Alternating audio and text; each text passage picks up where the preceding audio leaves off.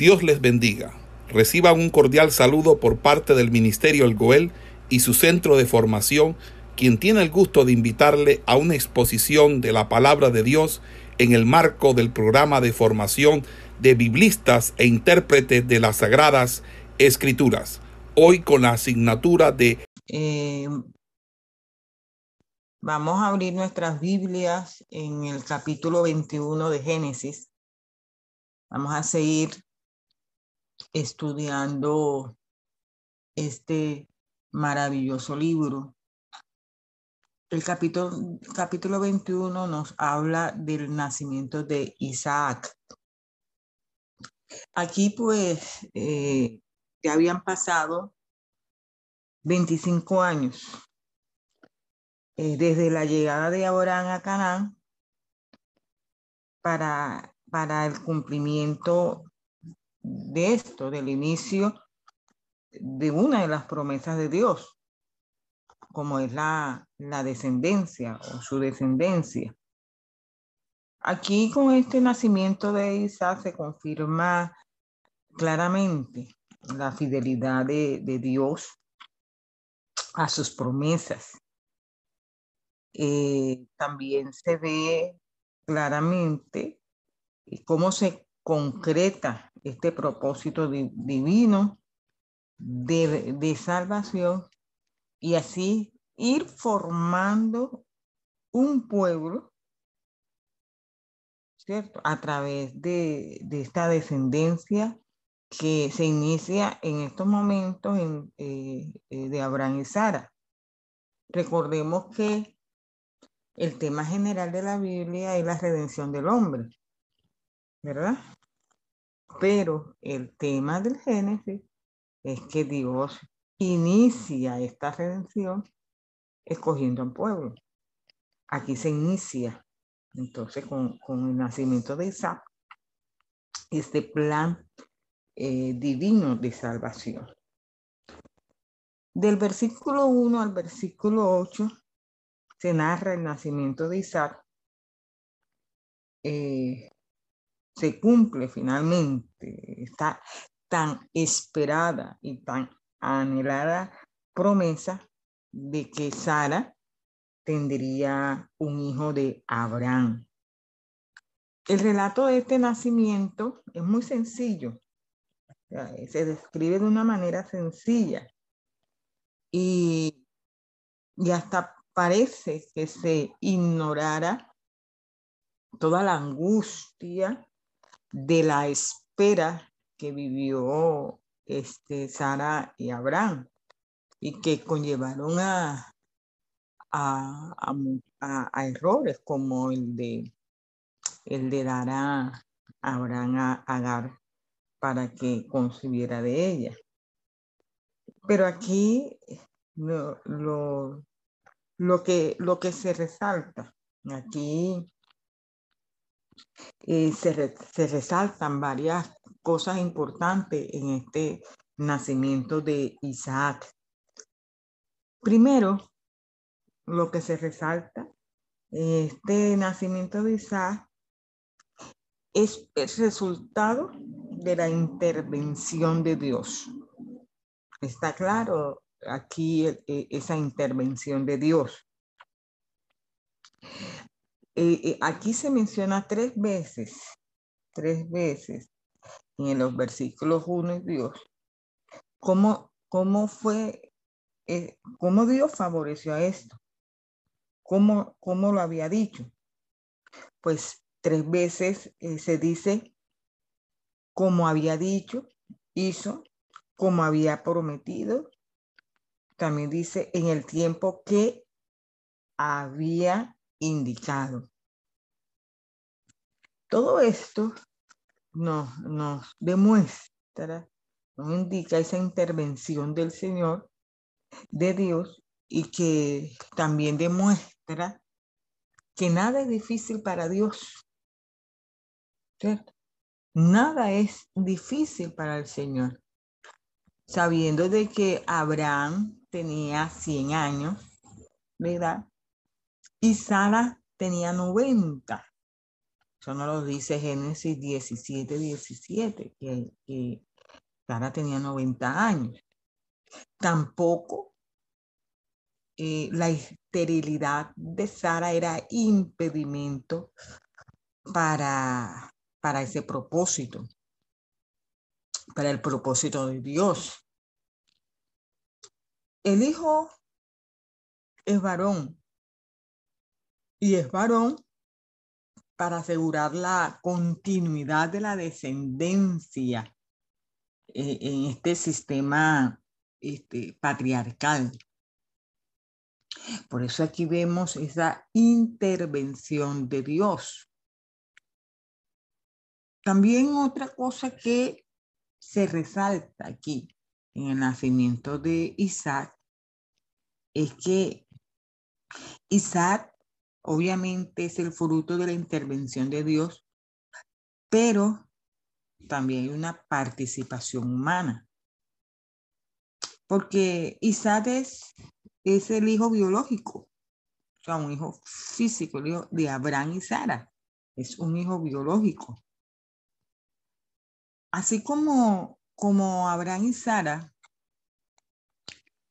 eh, recibieron la promesa de Dios y la aceptaron a pesar de la edad, ellos se hicieron partícipes, contribuyendo con su capacidad de, de procreación Aquí se menciona la concepción, se menciona el tiempo del embarazo y el hecho también de, dar a luz y que Sara diera de mamar al niño. Todo este proceso eh, de concesión, de tiempo de embarazo, de que dio a luz, de que dio a amamantar al niño, todo este proceso es un proceso humano normal, completo en la gestación y, en la crianza del niño. Hebreos 11:11 nos dice que, eh, que, eh, que, Dios le dio el, eh, el, esfuerzo físico. Dios le dio fuerzas, fuerzas para procrear, para, para concebir. Lo dice Hebreos 11:11. Dice que recibió fuerza para concebir. Recibió fuerza. Esto, esto lo menciona que recibió ese esfuerzo físico emocional y espiritual que, que apropiara a Sara para engendrar al niño. Amén. Esto, esto eh, eh, indica eh, que, que el niño, que, esta concepción que el niño que a pesar de ser hijo de la promesa, a pesar de ser hijo de la promesa, eh, fue o, es, es, un hijo nacido como cualquier otro. Es un hijo nacido como cualquier otro. ¿Verdad? Esta, mm, esta concesión eh, es similar a la que tuvo Juan el Bautista. ¿cierto? En Lucas, en el relato de Lucas capítulo 1, del versículo 13 en adelante. Esto, esto eh, es importante también en este nacimiento de, de Isaac. Y número tres, también hay, resalta otra importancia, y es que en el niño se cumple todas las indicaciones dadas por Dios anteriormente. Número uno, se le nombra Isaac, ¿cierto? En el versículo 3 lo llaman Isaac, indicando ya por el ángel que fue, el ángel le dijo el, nombre, el nombre, y que su nombre significa risa. Esa risa pues hace referencia a la risa de duda de Abraham y de Sara, que en capítulos anteriores pues eh, lo, lo, leímos. Y también la risa es de alegría y, y de satisfacción de Sara al tener un hijo, al, tener dicho hijo. También se ve aquí eh, ese cumplimiento de la circuncisión, pues el niño lo circuncidan a los ocho días conforme al pacto. A los ocho días de nacido conforme al pacto. Y según el testimonio bíblico, según lo que nos dice aquí la Biblia, Isaac, Isaac es el primero en quien se cumple cabalmente la señal del pacto. Él es el primero. Eh, recordemos que los demás se circuncidaron ya mayores. Incluso ya Ismael dice la escritura que tenía 13 años. Entonces Isaac es el primero que se cumple cabalmente la señal del pacto. Eh, también aquí se celebra eh, el destete del bebé, que, que, normalmente ocurría entre los dos y tres años de vida y que esto indicaba el paso a la niñez y una esperanza eh, mayor de, sobrevivencia, dado que había un, alto índice de, mortalidad infantil en, aquellos, en aquella época. El destete también indicaba eh, eh, la habilitación de la madre para, para, para otro embarazo. Entonces, eh, el relato de, Isaac nos, nos da eh, la idea de, de, la confianza que nosotros no debemos tener a los planes de Dios, a los planes y a las promesas de Dios. Que, eh, que Dios los cumple, lo cumple en, en el momento que Dios indica ese, ese cumplimiento y que Él no retarda sus promesas. Dios no retarda sus promesas. Él es fiel para cumplirlas. Cuando termina el relato de el nacimiento de Isaac, el, autor sagrado continúa con eh, la historia de Agar e, e Ismael, que Agar e Ismael son despedidos.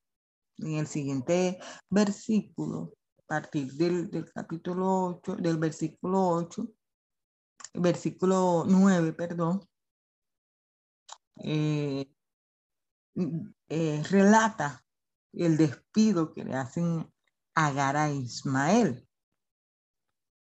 Y que hasta este, eh, todo, hasta este momento todo parece andar bien, parece andar a la, a la perfección.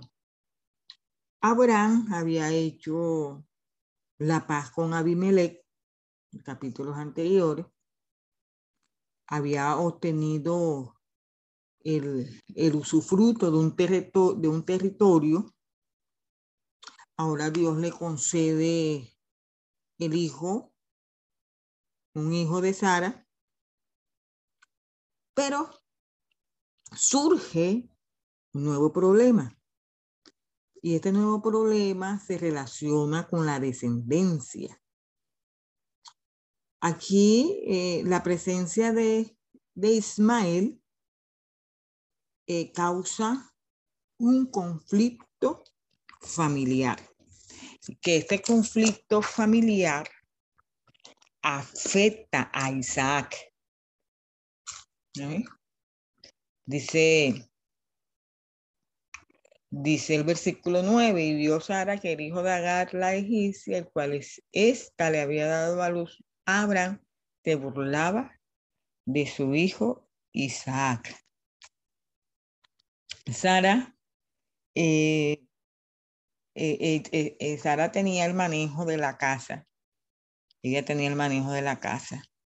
Ella es la que nota el conflicto y es la que y es la que toma la iniciativa impedir a Abraham que expulse a Agar e Ismael.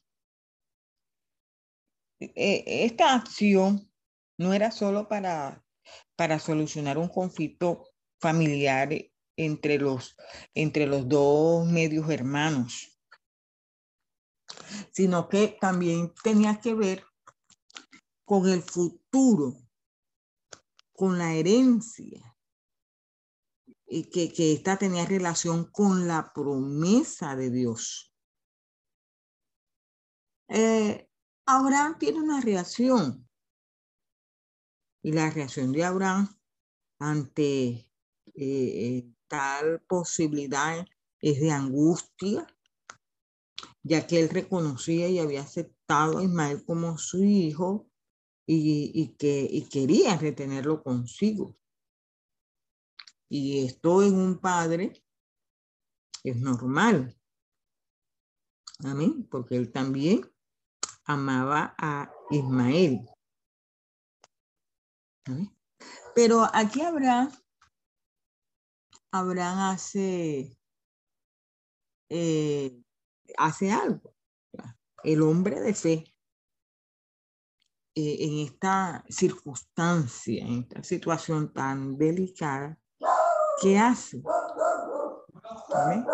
El hombre de fe hace algo y es que acude a Dios. Acude a Dios. Eh, y cuando él acude a Dios y quien le indica, él acude a Dios y, Dios y Dios le indica que hiciera caso a Sara en, en cuanto a los referentes de Agar e Ismael.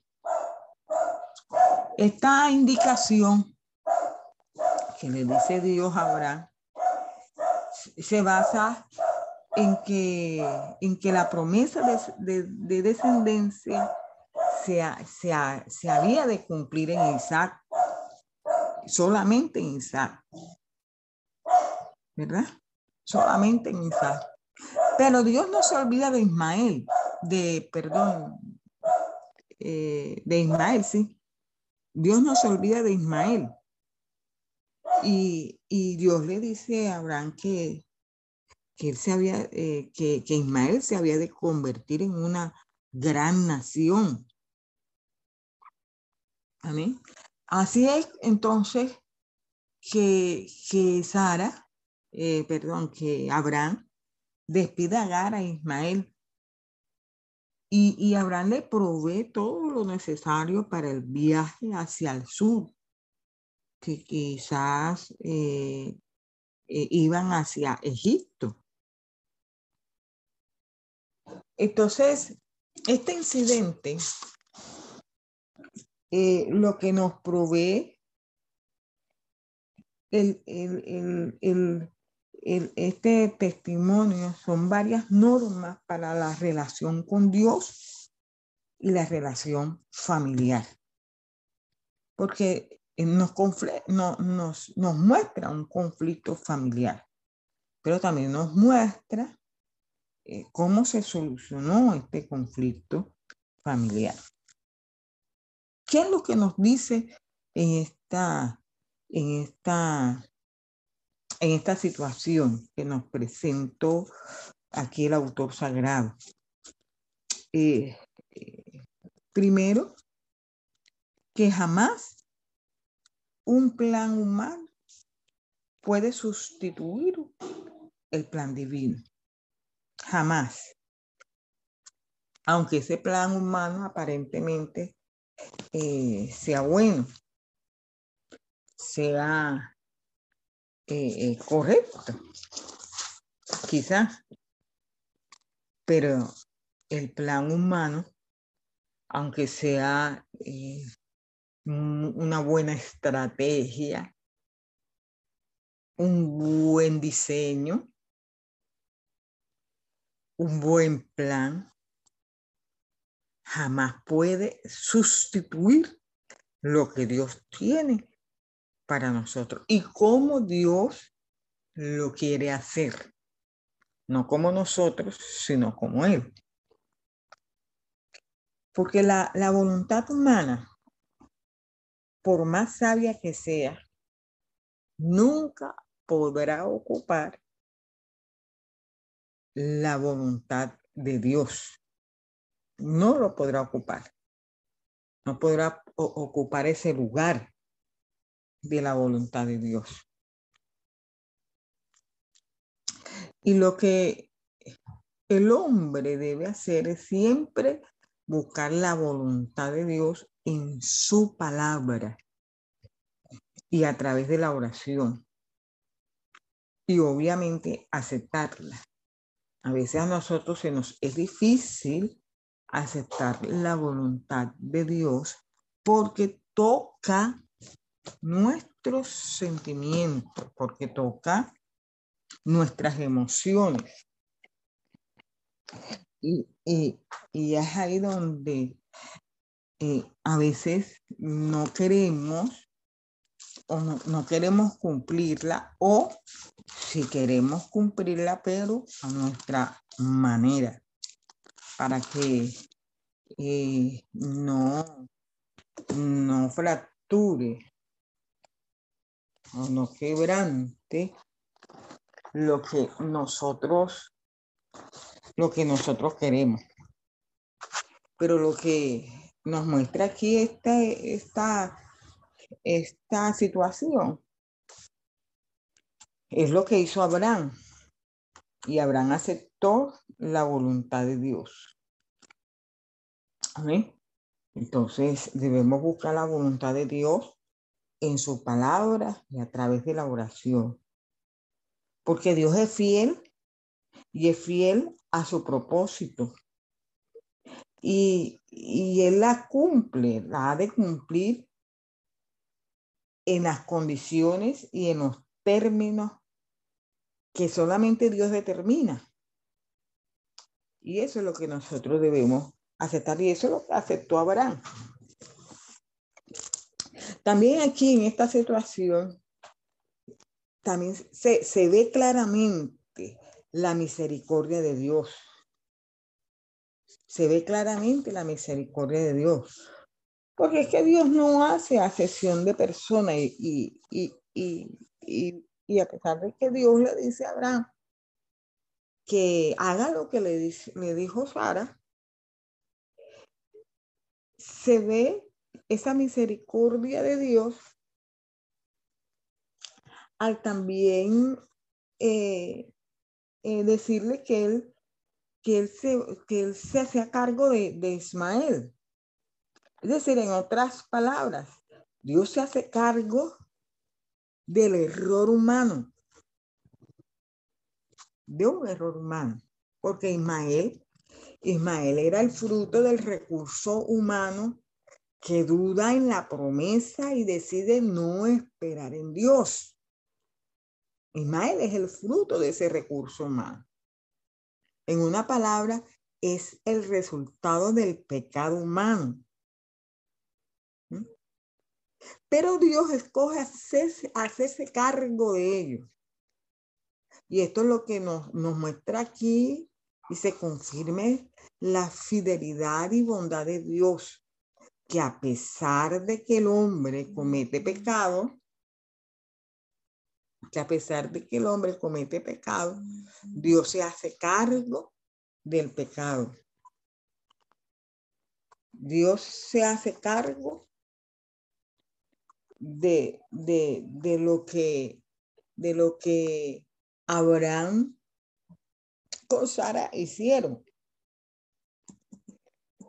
Y esto es eh, lo, lo maravilloso, lo precioso. ¿Cierto? Entonces, Dios se hace cargo de Ismael y le promete eh, que iba a ser una gran nación.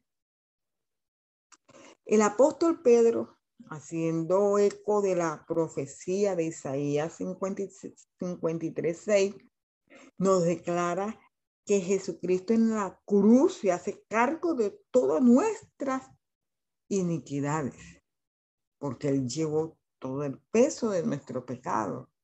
En, en, Primera de Pedro 2.24.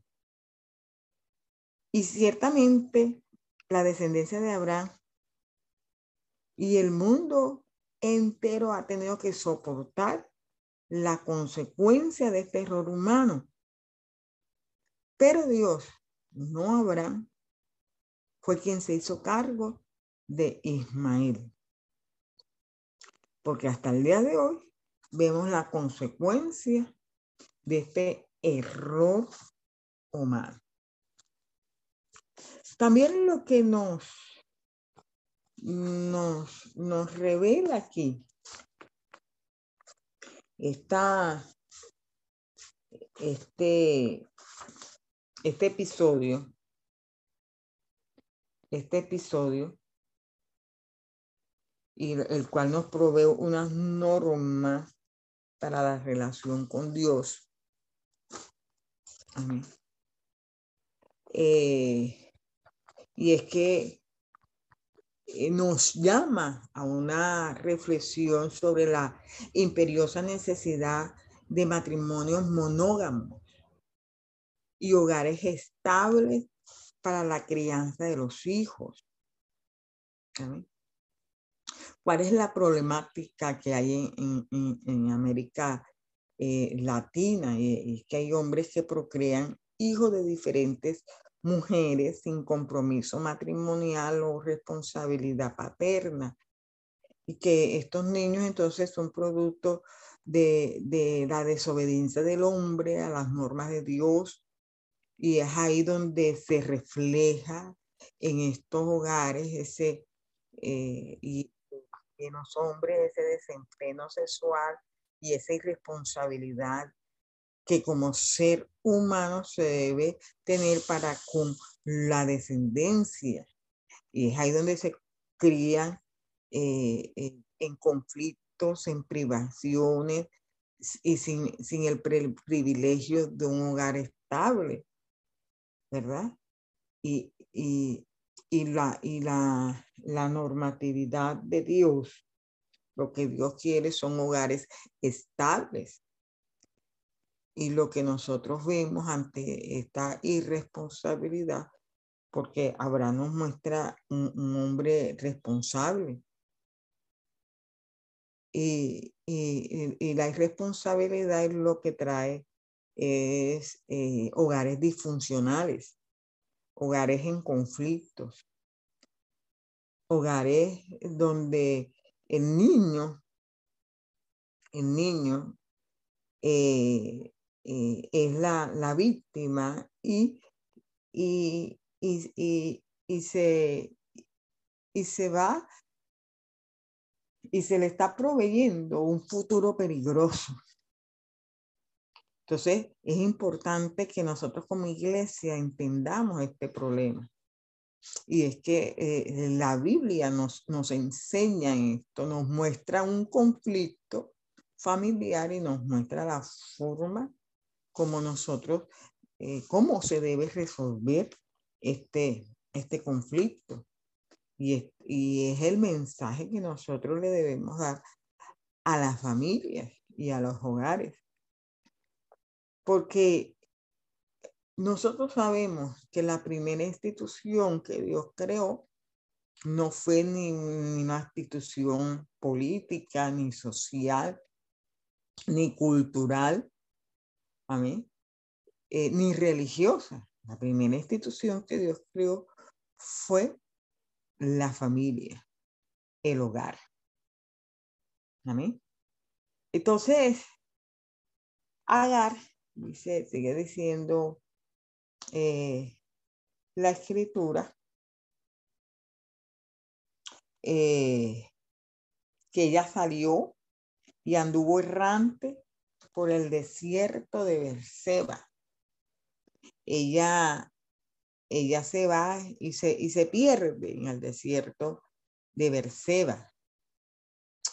Eh, ese, eh, un desierto a veces cambian de aspecto físico por las guerras y por los fenómenos climáticos. Y esta mujer se pierde en el, en el desierto eh, de Berseba. Y, y, también se añade aquí en el relato, se añade eh, eh, la, la, el, el, poco deseable del viaje. Y esto hace difícil Agar reconocer las señales que le indicaban el camino. Y, y obviamente los oasis eh, ya conocidos por ella. En esta situación de angustia que tenía Gab, eh, ella se prepara para morir y para dejar morir a Ismael. Y parecía que era el final, que todo iba a terminar allí. Pero es aquí donde vemos otra vez que Dios interviene y cumple es esa fidelidad y esa bondad de Dios eh, de, de, cuidar a, a Ismael. Y Dios interviene de acuerdo a esa promesa anterior. Y esa intervención de Dios permite la sobrevivencia de Ismael al cuidado de Agar. ¿Qué notamos aquí nuevamente? Esa fidelidad y esa misericordia de Dios al recordar su promesa y escuchar el clamor de un ser humano en angustia. Dios concede su presencia permanente a Ismael. Y, y, y, Agar cumple entonces ese papel de madre y padre para, para Ismael. Agar, Agar representa a muchas mujeres que han sido usadas y luego abandonadas, que van por, por las calles arrastrando a sus hijos sin saber a dónde ir. Y Dios no las ha olvidado. Dios no las ha olvidado. Y, y, Dios se interesa por, por esas mujeres como Agar. Dios se, se, interesa. Por eso Dios le pregunta a Agar, ¿qué tienes? Pregunta a Agar, ¿qué tienes, Agar? ¿Qué tienes? Dios se interesa por estas mujeres, así como se interesó por ahogar. Mujeres que han sido proscritas. Es decir, así como Agar había, eh, fue echada por su patrona y despedida por el hombre que era el padre de su hijo, se van eh, eh, errantes por ahí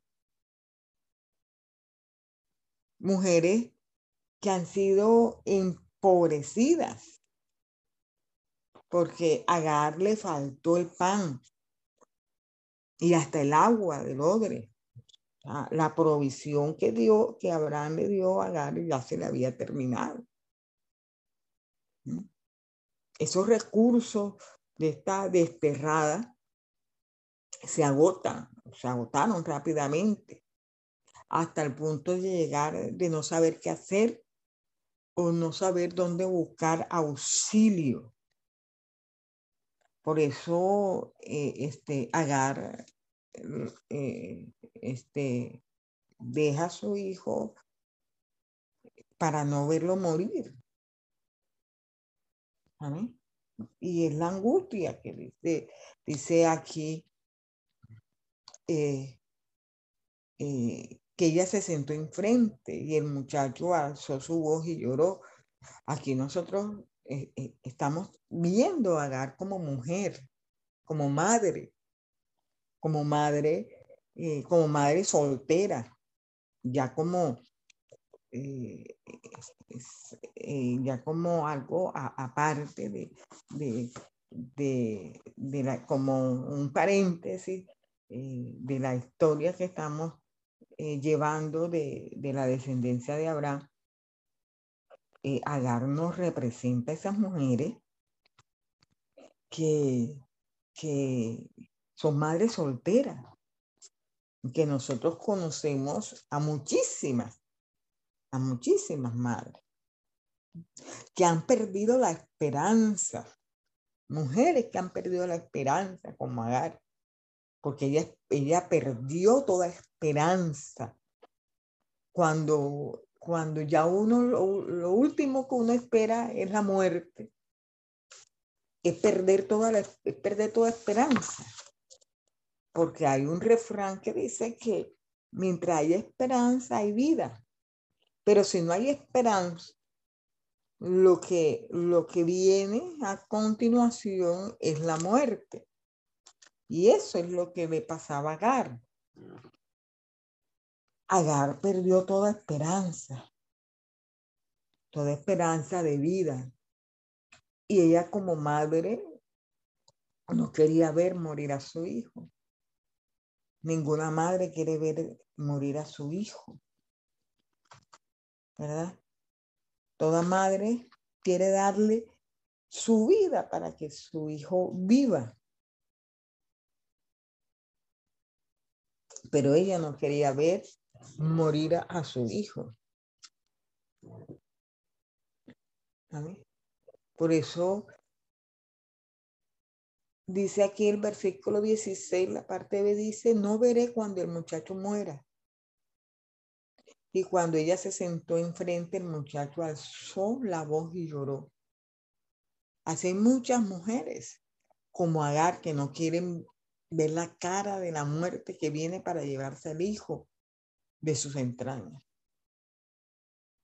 Agar por eso es un cuadro vivo de la mujer que sufre, pero también es un ejemplo típico de un Dios de amor que escucha la oración eh, de, de, de esa mujer impotente, del pobre, del que no tiene esperanza, para darle consuelo y decirle con claridad, Dios ha oído, levántate.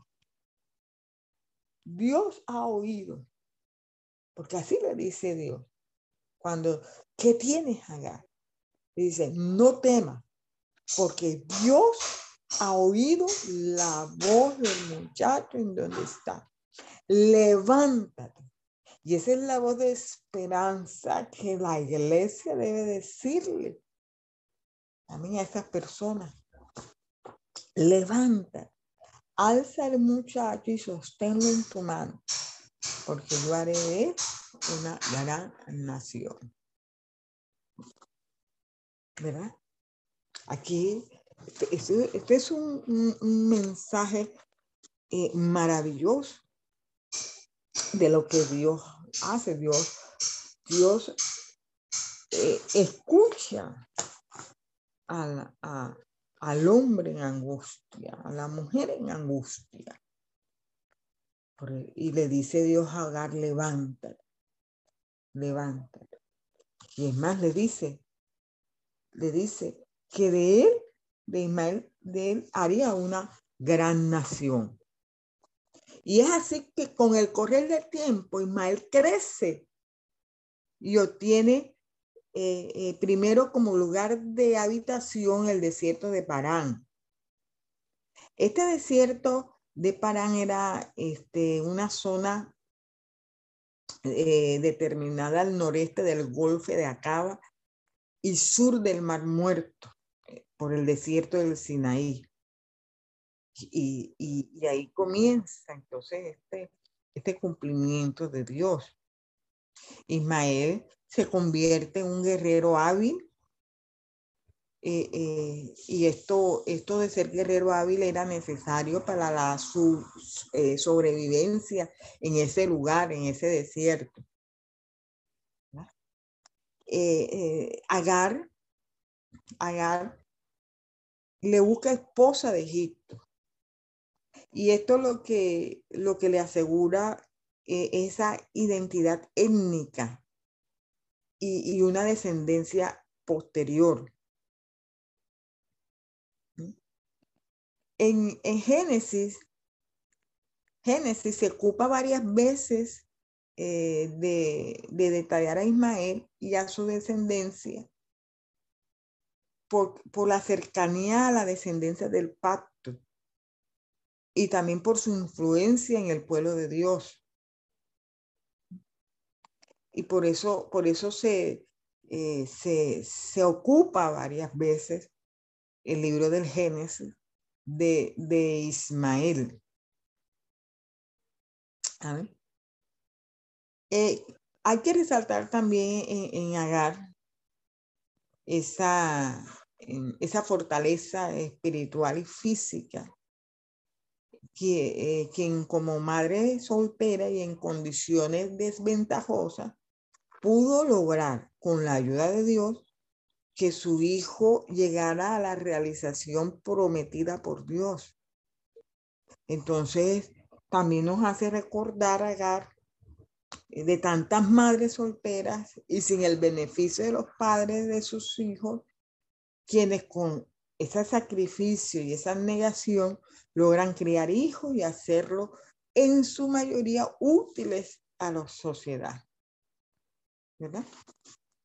Entonces, aquí con la salida de Ismael, la, la descendencia prometida, de, que es Isaac, queda eh, eh, fortalecida y queda sin peligro de competencia. Eh, y, vuelvo y repito, los planes de Dios se cumplen a, a cabalidad el propósito de Dios, porque la descendencia, el pueblo que Dios iba hacer era a través de Isaac. Y entonces, allá resuelto esta situación y que ya pues eh, Ismael ya no estaba. Entonces continúa eh, este desarrollo del plan de Dios. Continúa este, esta, este desarrollo del plan de Dios. En el versículo 22 vemos cómo Abraham hace alianza con, con, con Abimelech y, y lo que nos dice aquí, este, este incidente Dice el versículo 22 que aconteció en aquel mismo tiempo que habló Abimelech y ficó el príncipe de su ejército Abraham diciendo, Dios está contigo en todo cuanto haces. Este incidente lo que, lo que nos ilustra a nosotros es la necesidad la, y la responsabilidad de Abraham de mantener relación de mantener una relación correcta, no solo con Dios, sino también con la población local, con la población que, eh, donde vivía. Eh, ¿Para qué? Para, para asegurar su sobrevivencia y también para asegurar la realización de ese propósito que había en su vida.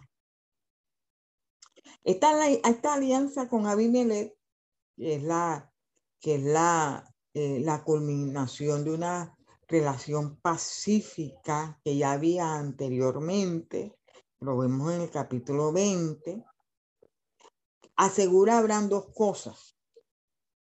Asegura el usufruto de una porción de tierra y, y, sus recursos en, la zona de, de Berseba. Y también asegura la ausencia de, ese, de un conflicto bélico con un, con un, con un grupo étnico que estuviera bien identificado y bien establecido en esa zona. Entonces son, son dos cosas que, eh, que, que, Abraham eh, este hizo y, que fueron correctos. Porque en esa zona estaban los filisteos. Los filisteos bien podrían hacer peligro para la exterminación de la familia de Abraham. Y fíjese, aquí hay una, y, esta iniciativa eh, de, hacer alianza eh, eh, viene de Abimelech. Y Abimelech reconoce que la prosperidad de Abraham se debe a la relación especial que, que de, de, Dios con Abraham, porque Abimelech dice, Dios está contigo, en el versículo 22.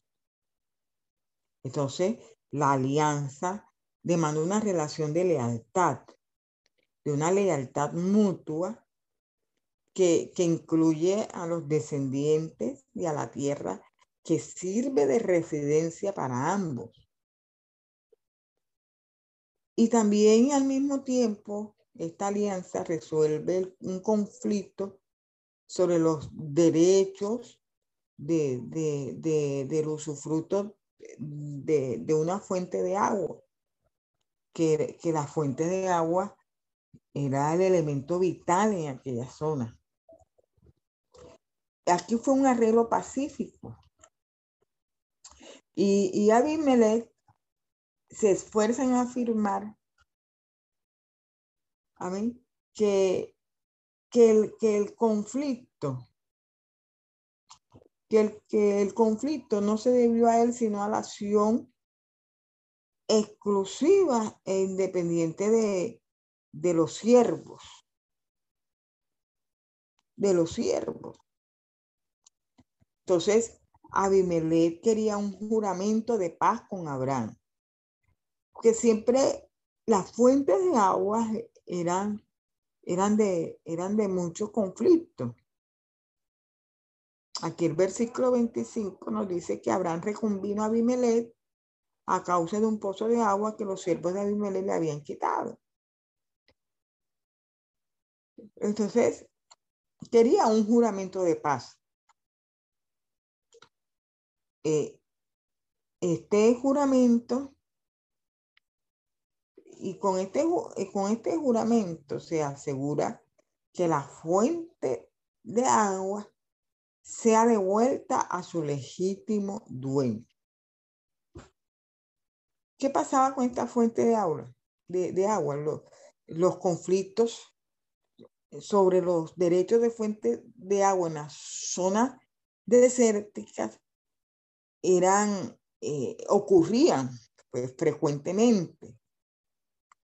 Y en un sistema, como este, en un sistema eh, económico de los nómadas y seminómadas, las únicas propiedades como privadas eran las fuentes de aguas y los sepulcros, los, únicos para, para, para esta clase de, de pueblos nómadas, como lo era Abraham.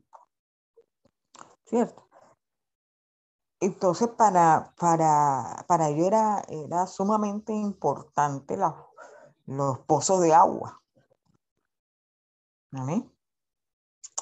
Entonces, la alianza de Abimelech con Abraham finaliza con los, con los juramentos solemnes entre ambas partes acompañadas de, de, los rituales correspondientes y de la designación memorial de la fuente de agua.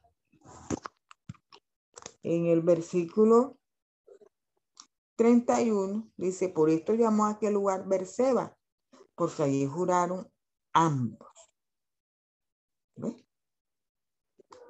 Porque allí juraron ambos. Berseba entonces significa pozo del juramento.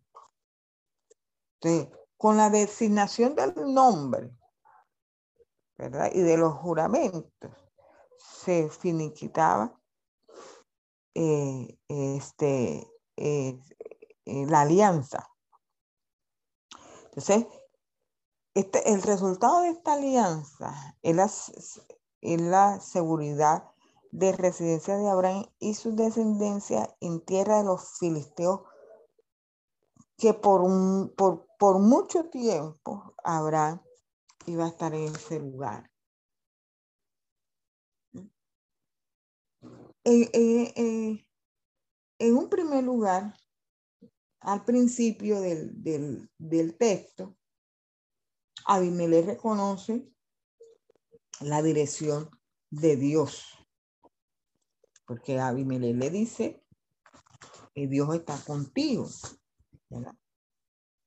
Al final, al final, eh, Abraham planta un, un tamarisco ¿verdad? Un árbol tamarisco como árbol memorial y dedique el lugar en adoración al Dios eterno. El 33 dice, y plantó Abraham un árbol tamarisco en Berseba e invocó allí el nombre de Jehová, Dios eterno. El tamarisco es un árbol propio de esa zona desértica y de crecimiento relativamente rápido. Este árbol produce una resina que es comestible. ¿Ah? Eh, eh, la nota que hace el autor sagrado de, de la siembra de este árbol, lo que refleja es la importancia de los árboles en el desierto y que en la, en la religiosidad local los, los, santuarios estaban ubicados bajo árboles y en, y en, y en lugares elevados. Y al establecer Abraham este santuario en forma permanente en Berseba, lo dedica al Dios eterno, el Olam, que es el Dios eterno. Con este título, entonces se, reconoce y se proclama la eternidad de Dios y que su presencia y que su gracia no están limitadas al tiempo. Era importante lo que Abraham eh, hizo allí.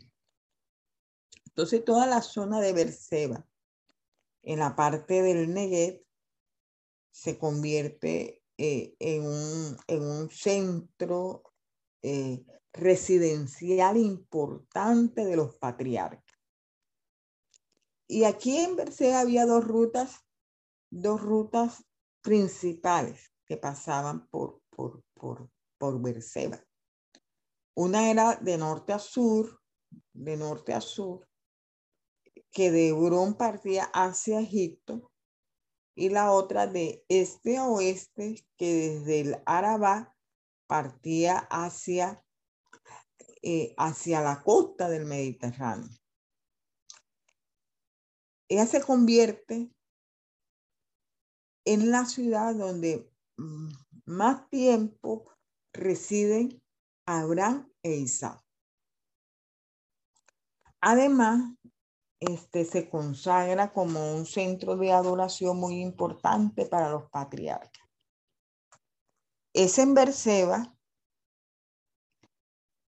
eh, donde Jacob acude para encontrar orientación de Dios en cuanto a su traslado y el de su familia a Egipto, en el capítulo más adelante, en el capítulo 46. Y en el lenguaje geográfico, Berseba se convierte en el límite poblacional sur del territorio de Israel, donde Dan era el norte y Berseba era el sur, que significaba de punta a punta o todo el territorio. Eso ya eh, eh, en, la, en, la, geografía del territorio de Israel, en, en, los, en, los, en los libros este, de Samuel y de los reyes, donde vemos esta identificación geográfica, desde Dan hasta Berseba, que quiere decir desde la punta norte hasta sur. Entonces, fíjense de dónde comienza la importancia de este lugar. Desde aquí, desde, eh, eh, eh, desde el capítulo 21, donde habrán hacer el pacto con Abimelech. Entonces así se continúa, entonces, eh, con la continuación del pacto. Con la continuación del pacto. Y es donde el capítulo este, 22 nos dice eh, la escritura, en el versículo 1, donde dice que aconteció después de estas cosas que probó Dios a Abraham y le dijo a Abraham, y él respondió, heme aquí. Aquí comienza la continuación del pacto, el pacto y su, y su continuación. Eh, aquí hay la más grande prueba de fe que Dios haya impuesto sobre algún ser humano. Y fue la petición de Abraham a Abraham de sacrificar a su hijo, a su amado hijo, Isaac. Y es así como el llamado de Abraham necesitó concretarse en el transcurso del tiempo y las circunstancias, también el pacto no, no era una, una, realización instantánea ni estática. Se presentan circunstancias y situaciones que, que demandan decisiones trascendentes, entrega completa y sobre todo una fidelidad al propósito de Dios. En este capítulo nos demuestra que Abraham su muerte permanece fiel al pacto y, activo en todo aquello que corresponde para la continuación de dicho pacto. ¿Eh? Entonces, Dios prueba la fe de Abraham. Y esto es uno de los, episodios, de los episodios más importantes, más impactantes de la vida del patriarca. es, la, es la acción humana que más se acerca en imitación a la dádiva de Dios, de su, de su unigénito Hijo en la cruz del Calvario. Y varios aspectos de, esta, de este episodio son los que nos orientan para tener una comprensión mejor de, este, de este acto de fe. Primero, vemos el pedido de prueba de Dios. Ese pedido de prueba de Dios. Dios le dice, toma ahora tu hijo, a tu único, a Isaac, a quien amas, y vete a tierra de Moriah y ofrécelo allí en holocausto sobre uno de los montes que yo te diré. Esta, esta petición, este pedido viene después de la expulsión de Ismael y, y, también después de la, de la obtención de una vida pacífica y próspera de, para Abraham en Berseba, que fue fruto de la alianza con, con Abimelech. Fíjese que después de, de una calma, de una tranquilidad, eh, llega una gran prueba. Y, y como al igual que Job, Abraham no sabía que era una prueba. Para él fue un pedido de Dios que se tenía que obedecer. Nada más.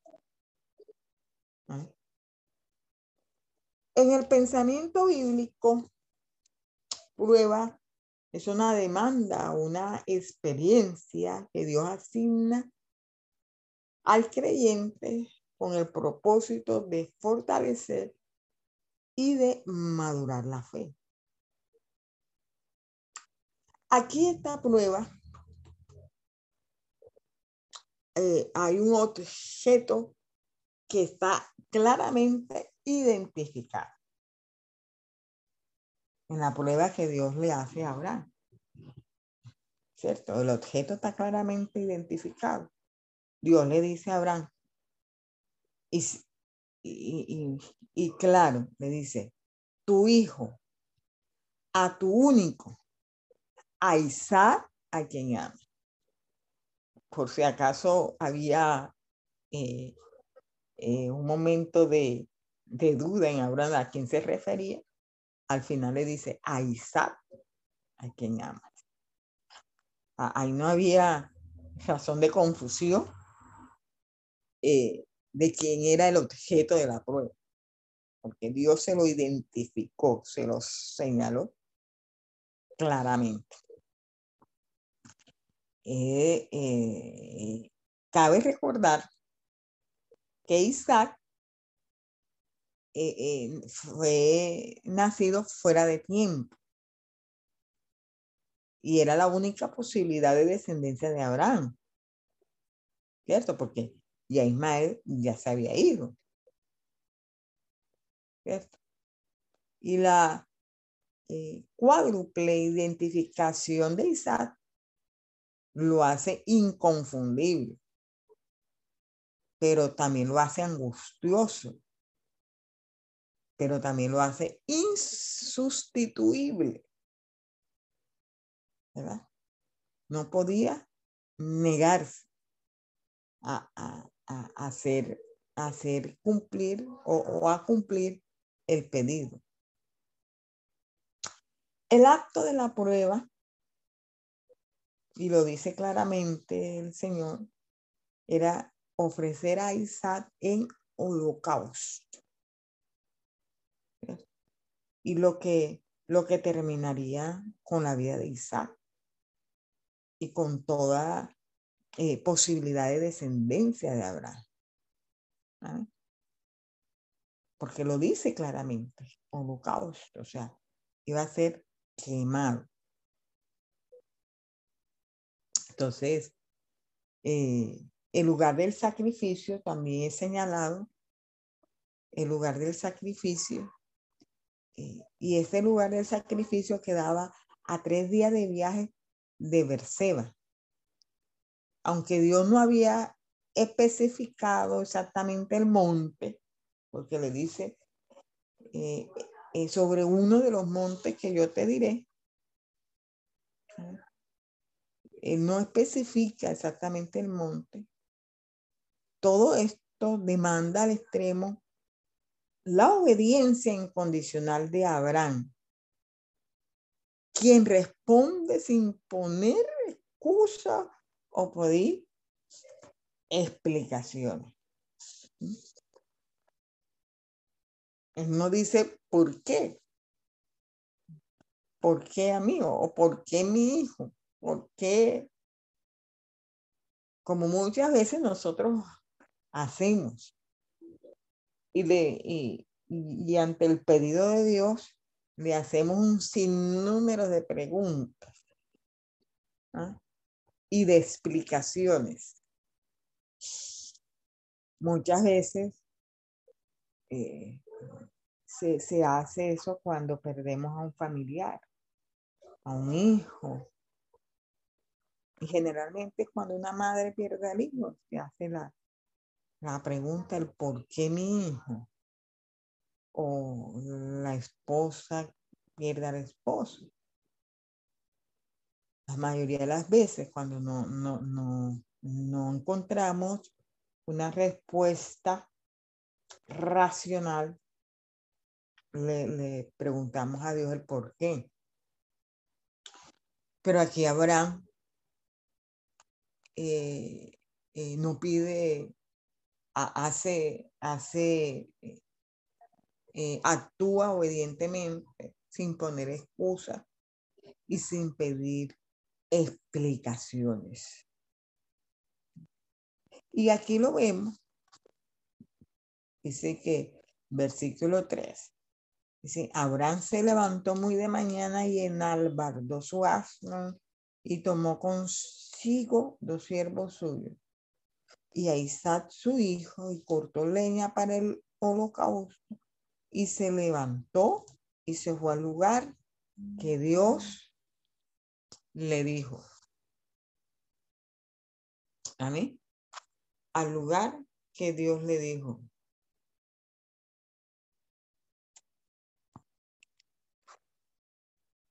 Vemos entonces la respuesta de Abraham. Aquí Abraham toma los siguientes pasos. En primer lugar, se levanta muy de mañana. ¿Y qué indica muy de mañana? Indica prioridad del pedido de Dios. No se levanta a las 7, ni a las 11, ni a las 9. A veces uno, eh, como muchos evangélicos, que eh, el pastor le pone cita a las 7 y llegan a las 9. O a las 9 y llegan a las 11. O a las 3 llegan a las 5. Este es un ejemplo que nos pone Abraham. La prioridad del, del pedido. Dice, se levanta muy de mañana, muy de mañana. ¿Cierto?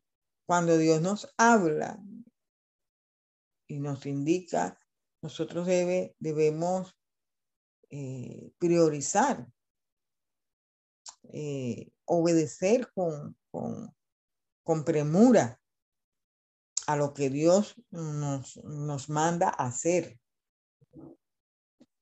También él, él prepara y hace todos los preparativos para el viaje. El, el, asno para la carga, los dos siervos jóvenes eh, como ayudantes y obviamente a su hijo Isaac. No, no, no podía quedarse Isaac porque a él no le quedaba ninguna duda de la identificación de Isaac. ¿Cierto? Cuando Dios le, le, dice a tu hijo, a tu único, a, Isaac a quien amas. ¿Cierto? Y, y Abraham lleva también los elementos necesarios para ejecutar el holocausto. ¿Cuáles son los elementos? Son la leña, el fuego y el cuchillo. Y finalmente llega al lugar indicado. E identifica el monte. ¿Mm? Dice, al tercer día alzó Abraham sus ojos y vio, y vio el lugar de lejos. Él identifica el monte. Según, según Segunda de Crónicas 3.1, Segunda de Crónicas, vamos a buscarlo un momentico.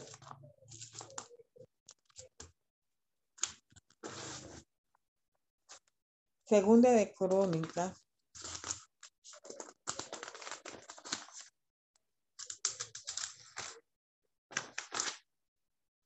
Aquí nos indica,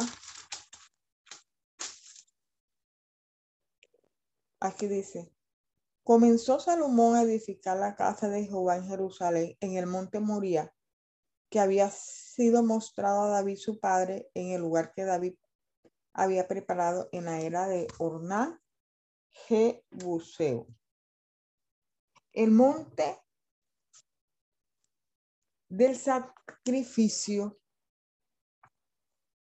es el monte Moriah, donde luego se construye el templo, según segunda de Crónicas 3.1. Es el monte Moriah. Entonces, Abraham lo, lo identifica.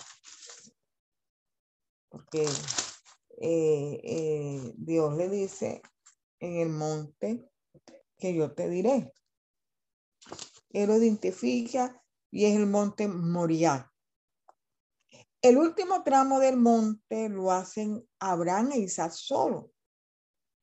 Y le da la indicación a los siervos que él llevaba consigo que se, que se que se quedaran ahí. Y le dice sencillamente, le dice, iremos, adoraremos y volveremos a vosotros, según el versículo 5 del capítulo 22. Entonces, Abraham eh, carga eh, eh, con los elementos peligrosos, podría decirse el cuchillo y el fuego, para el sacrificio y da a Isaac la leña. Aquí no se conoce la edad de Isaac, pero Isaac era capaz de cargar la leña y, mentalmente alerta para, para, preguntar al padre por el cordero para, para el holocausto. ¿Cierto? Entonces, eh, en este diálogo que de, Abraham con su hijo, es, uno de los, de los diálogos mm, más dramáticos, porque Isaac le dice a Abraham, le dice Abraham, he aquí el fuego y la leña, más, ¿dónde está el cordero para el holocausto? Debió ser duro para Abraham como padre, ya como, eh, como humano, como padre, donde él sabía quién era el cordero para el holocausto. Esta pregunta que le hace su hijo Isaac, ¿verdad? y que muchas veces eh, nos es difícil contestarle eh, eh, o dar una respuesta a nuestros hijos cuando vemos que nuestros hijos están en peligro, cuando un hijo enfermo, ¿verdad? Donde los médicos quizás le han dado ya pocas esperanzas, que el hijo le pregunte, ¿cuándo va a salir de la clínica o cuándo va a salir de, eso? Y, debe ser una pregunta terrible. Y, y qué contestarle en ese momento. Muchas veces le decimos al niño, al hijo, pronto, pronto vas a salir, aunque sabemos eh, la gravedad de, del estado de, mi hijo. Por eso, eh, aquí en la pregunta de Isaac, una pregunta dramática, y es uno de los diálogos más, más duros que vivió Abraham al, preguntarle Isaac por, por, eh, por el cordero para el, para el, para el holocausto. Y es ahí donde escuchamos la respuesta de Abraham y le dice, Dios proveerá. Dios proveerá. Dios se proveerá de cordero para el holocausto. Y lejos de ser como una mentira piadosa o un fácil escape de, de respuesta, eh, eh, lo que demuestra aquí es la dependencia de Abraham en Dios. Es una dependencia total, innegable, ciega de, de Abraham hacia Dios. Dios mismo proveerá. Dios se proveerá para el cordero. Y dice, e iban juntos. Y, y, y al llegar entonces al lugar, al monte, Abraham ejecuta, eh, ejecuta eh, cada uno o uno a uno todos los, actos hasta el último el cumplimiento de la demanda que, que Dios le hizo a él.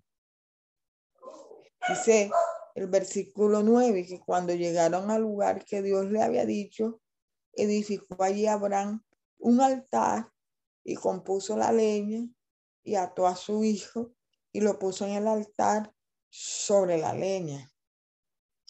Amén. Estas, estas acciones, eh, creo yo que se, eh, se realizan en silencio, sin cuestionamiento, incluso sin, sin decir nada, en sumisión, en total sumisión, y se realiza con toda esa actitud como Dios se lo había pedido. Esto es un cuadro tremendo, un cuadro que nos muestra la clase de obediencia y de sumisión de Abraham hacia Dios y la sumisión de Isaac a su padre, a su padre. Esa, esa, la, la, sumisión de Isaac a Abraham es, es una eso es una imitación perfecta de la sumisión a Abraham a Dios. Sin, sin, sin reproches, sin, sin, sin, sin alegar, sin eh, eh, excusas, sin rebelarse.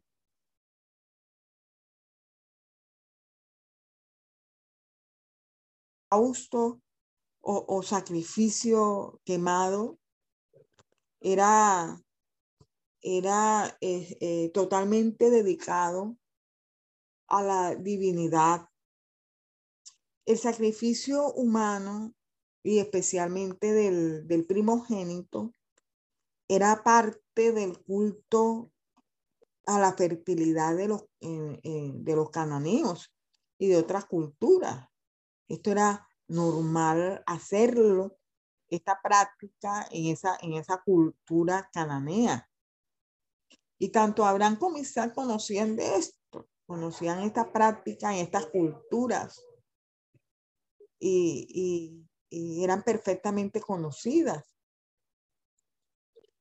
Eh, pero esta evidencia bíblica, sin embargo, lo que nos indica es que la obediencia de Abraham no se debió a la imitación de una práctica o de un, o de un requisito cultural, ni a ningún otro, otro motivo de, manipular a la divinidad para, para obtener favores, como lo hacían en las culturas cananeas y, las otras culturas eh, circunvecinas, sino que fue su temor y obediencia incondicional al Dios de su fe.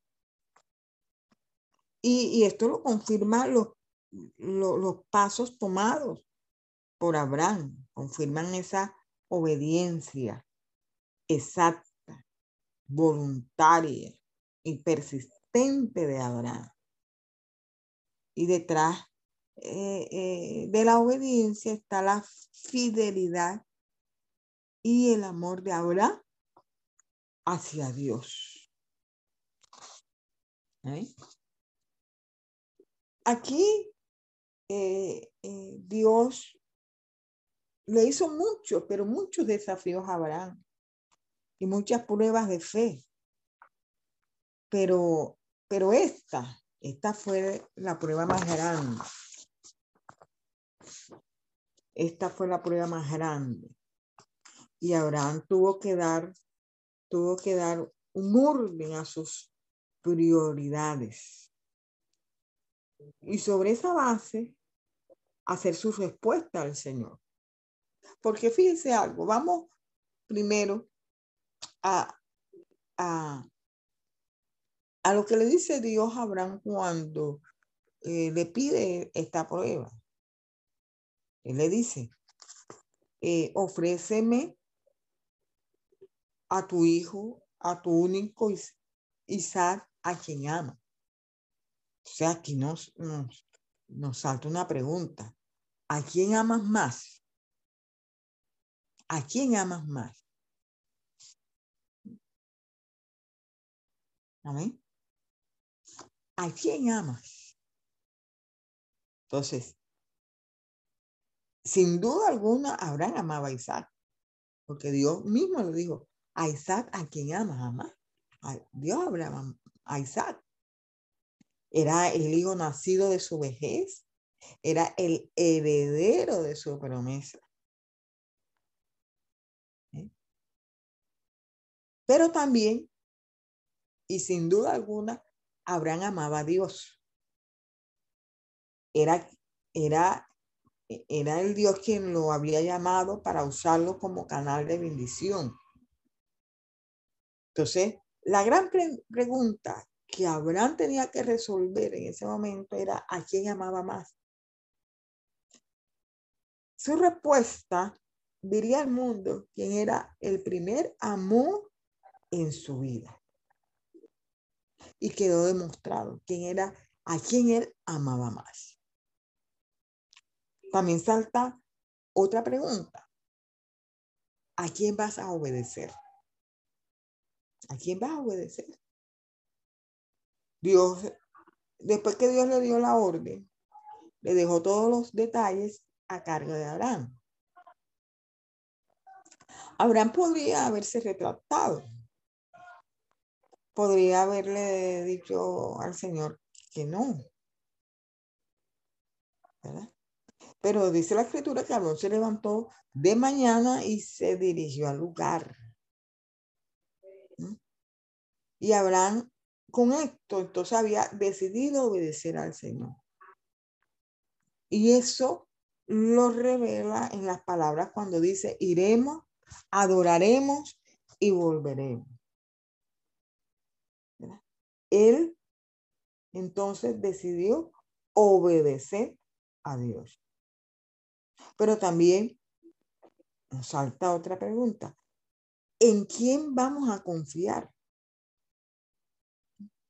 ¿En quién vamos a confiar? Abraham eh, era ya de 100 años, esposa de 90, cuando tuvieron a Isaac. Abraham no tenía otro recurso para su descendencia. La, promesa de Dios que haría de una descendencia. Si moría Isaac, no, no había otro recurso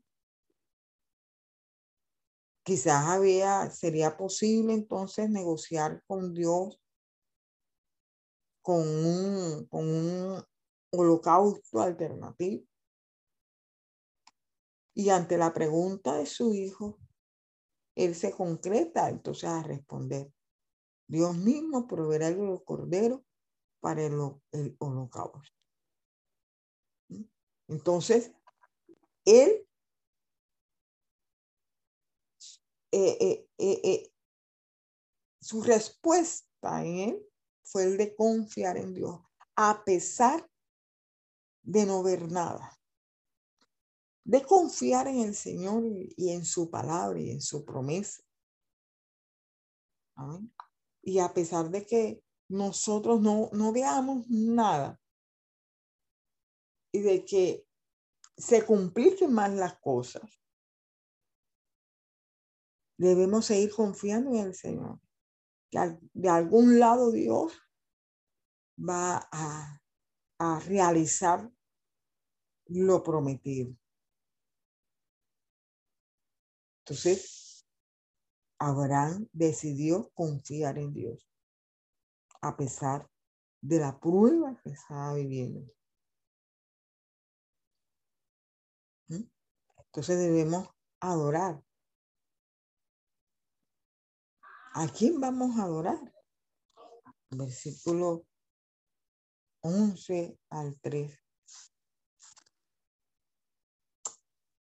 Una adoración que nosotros debemos tener sin temor.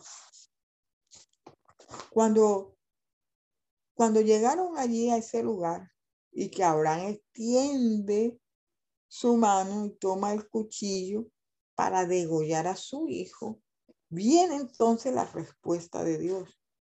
Y esa respuesta se desarrolla en esta manera. En primer lugar, eh, se manifiesta después que Abraham ha completado todos los pasos para ofrecer a Isaac en sacrificio. ¿Cierto? Y en el último acto, el último acto era degollar a Isaac, eh, con lo cual se dedicaba esa vida a Dios. Ahí es donde se manifiesta el Señor. Ahí es donde se manifiesta el Señor.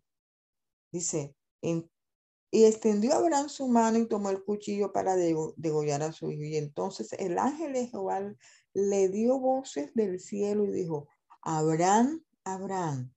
Y él respondió, heme aquí.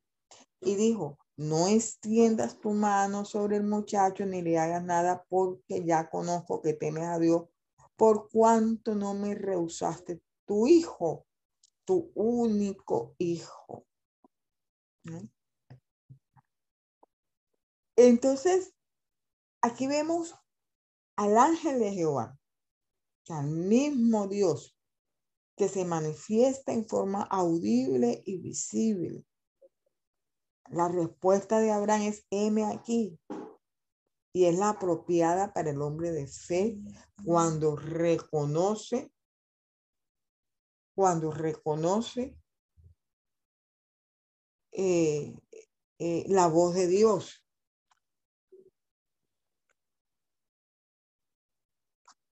Cuando reconoce la voz de Dios. Y en tercer lugar, Dios queda satisfecho con la prueba. Ya no hay este, esa, eh, ya no hay necesidad de seguir con la prueba hasta el final, porque entonces Dios reconoce el temor de Abraham. El temor es esa actitud propia y correcta del hombre hacia Dios. Esto implica reverencia, dar a Dios el lugar prioritario en todo, sumisión total a Dios. Y es, y, esa, esa actitud que nos, nos guía a uno a no desobedecer, a no ofender a Dios en nada.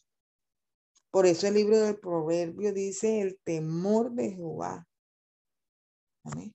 Es la base de una conducta correcta. ¿cierto? Ya que sin temor a Dios, ningún mandamiento o ninguna orientación divina tendría efectividad en nuestras vidas. Por eso la entrega de Isaac, su, su, su único hijo, fue la demostración clara y final del temor de Abraham hacia Dios. Y, y, y, que, y que eso es lo que, lo que, lo que da la provisión de Dios. Y que Dios provee entonces un carnero. Como y, esto demuestra eh, es eh, eh, la fe de Abraham que lo había declarado anteriormente. Le dijo, Dios proveerá. Dios proveerá. Entonces, Abraham ofrece este animal en holocausto en lugar de su hijo. Aquí se, el hombre le coloca un título a Dios y es Jehová Jireh. Como le colocó Agar en su momento, Jehová, el Ra, el Dios que me ve. Otro título que el hombre le coloca a Dios es Jehová Jireh, Dios proveedor. Dios es nuestro proveedor. Aquí una costumbre religiosa propia de la cultura hasta ahora eh, no aclarada queda, queda para siempre fuera de la fe en el Dios verdadero. La Biblia denuncia como abominación a Dios todo sacrificio humano. Y lo leemos en Levítico 20. Entonces, todas las declaraciones de fe fueron cumplidas. Todas las declaraciones que hizo Abraham en fe fueron cumplidas. Dice, adoraremos, volveremos y Dios mismo proveerá. Eh, por eso que aquí todas las acciones que demandaban obediencia, esas declaraciones, esas acciones como Isaac, ir al monte Moriah, el, holocausto, todo eso, fueron realizadas. Y la demostración suprema de amor, la de ofrecer a su único hijo, fue consumada hasta el límite humano por Abraham. Abraham fue obediente en todo. La prueba trae beneficios permanentes a la vida y a la relación de todos. Dios ahora eh, conoce que es el temor a Él el que guía las acciones de Abraham. Ya no son más las motivaciones de sacar ventajas o beneficios personales o temporales. No. En, en Hebreos, en el capítulo 11, del 17 al 19, se agrega que Abraham ofreció a Isaac en fe y en dependencia total del poder de vida de Dios. Abraham también ahora conoce que el Dios que prueba es el Dios que provee. Amén. Por eso también las escrituras nos enseñan que que Dios nos da una prueba que nosotros no podamos resistir y junto a ella nos da la salida. Amén. Y e, en la escasez, en la precariedad, en las situaciones extremas de necesidad material y espiritual, hay que recordar algo siempre. Jehová iré. Jehová es quien provee. Y, también es interesante notar que el mismo Isaac, que es el recipiente original de la promesa, amén, eh, eh, que del Dios mismo proveerá, por lo menos en tres ocasiones recibe este beneficio del Dios proveedor. Porque Dios provee para Isaac una esposa, Dios provee alimento y seguridad en tiempo de hambre, que en el capítulo 26 lo estaremos viendo, y Dios provee esposa para su hijo, en el capítulo 29. Entonces, por tres ocasiones, este Dios proveerá, se hace notorio en Isaac. Y otro beneficio para Isaac es que ya nunca más estará con temor que una costumbre pagana cultural se asombra sobre su vida o la de sus descendientes. ¿Verdad? Porque es interesante que en el desarrollo posterior de la vida de Isaac no se nota ninguna evidencia traumática como temores infundados, como hostilidad, como falta de confianza. Por el contrario, Isaac vive una vida de confianza plena en Dios, en su Padre, pacífica y de obediencia a Dios. Eh, y, y, y este episodio, este episodio del sacrificio en el, en de, del único hijo, eh, Isaac, necesariamente nos traslada a otro monte y nos traslada entonces al del Calvario. Allí nuestro Dios Padre de amor a la humanidad ofrece a su Hijo unigénito, en sacrificio por nuestros pecados. Lo que un día el Padre de nuestra, de nuestra fe ofreció a Dios en forma incompleta e imperfecta es apenas una sombra de lo que Dios luego en Cristo ofrece en perfección y en consumación total. Aprendemos también el amor de Dios para nosotros, que nos, nos dice este Romano en el capítulo 5.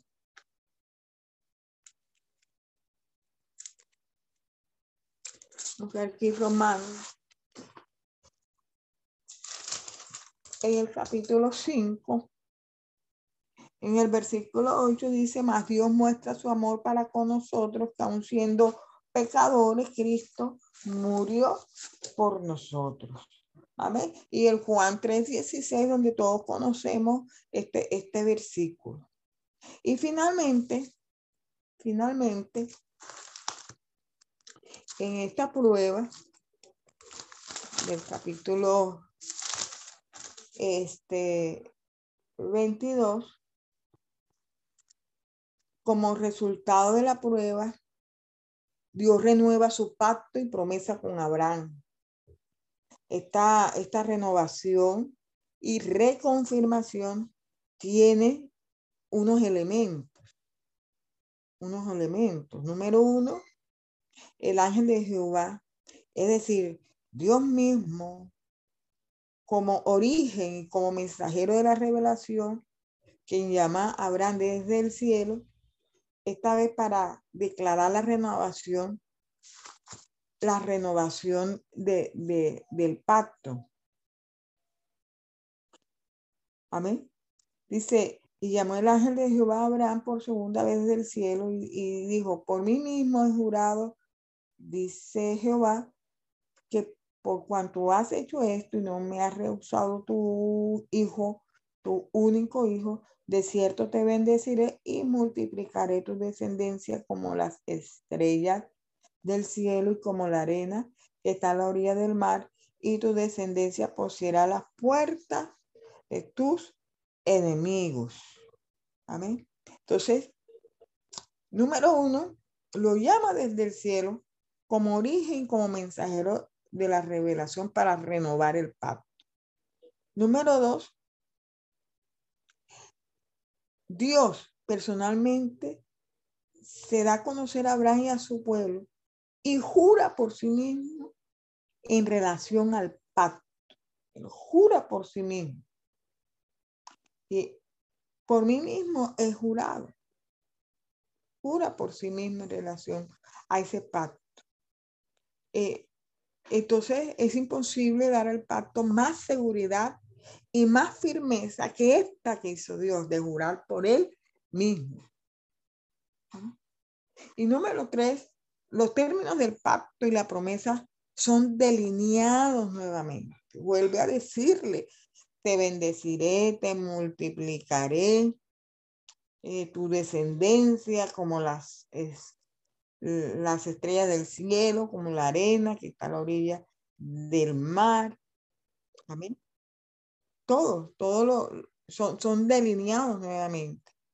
Y, y, todas ellas incluyen bendición, descendencia incontable. Pero aparece un nuevo elemento y muy necesario más tarde para la conquista. Y el nuevo elemento es poder victorioso sobre los enemigos.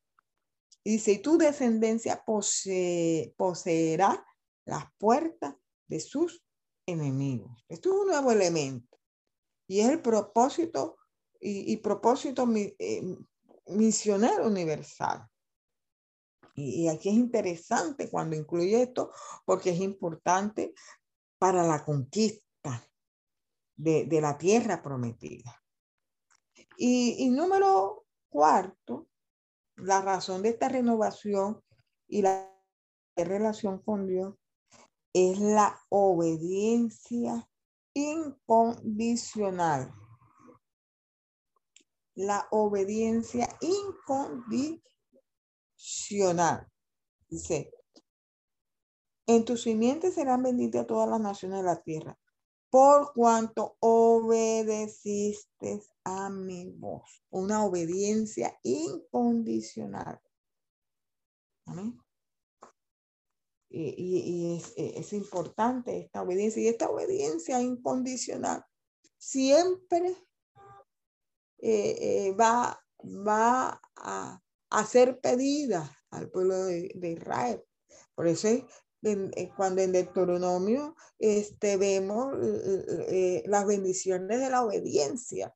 Si obedeciere, te, habrá esto, te daré esto, cumpliré esto si obedecieres.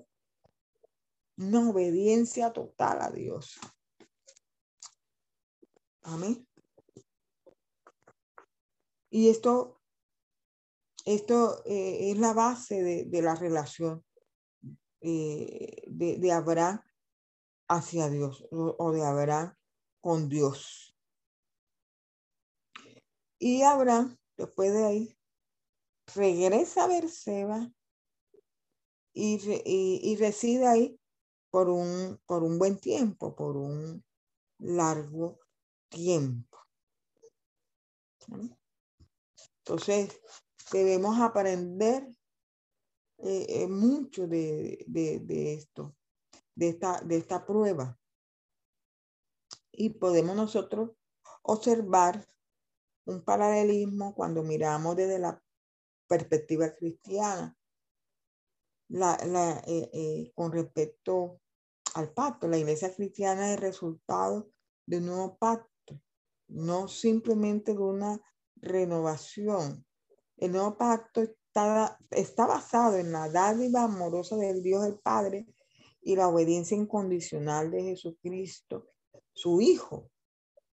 Incluye un propósito misionero universal, un poder victorioso sobre los sobre los enemigos y la presencia permanente de Dios en cada generación. Nos lleva a este, a este, a este paralelismo. Gloria a Dios. Eh, y para eh, finalizar el, eh, de, de, esta prueba de Abraham, aquí nosotros podemos ver varias lecciones importantes. Número uno, pues la fe siempre tiene pruebas. La fe siempre tiene pruebas. Hay un, texto que nos, que nos habla claramente de, de, la prueba que, que vive el creyente. Eh, eh, lo dice primera de Pedro 1.6, dice que en lo cual vosotros os alegráis, aunque ahora por un poco de tiempo, si es necesario, tengáis que ser afligido en diversas pruebas, para que sometida a prueba vuestra fe, mucho más preciosa que el oro, el cual aunque perecedero se prueba con fuego, sea hallada en alabanza, gloria y honra cuando sea manifestado Jesucristo. Entonces la fe siempre tiene pruebas. Y el hecho de ser cristiano no significa que las pruebas estarán ausentes de la experiencia diaria. Entre más grande la fe, tanto más grande serán las pruebas. Amén. Y, el hecho que en, un momento estemos como, eh, como en tranquilidad, en paz, no significa que ya no va a haber pruebas. Amén. Vendrán tiempos de tranquilidad, pero llegará eh, prueba.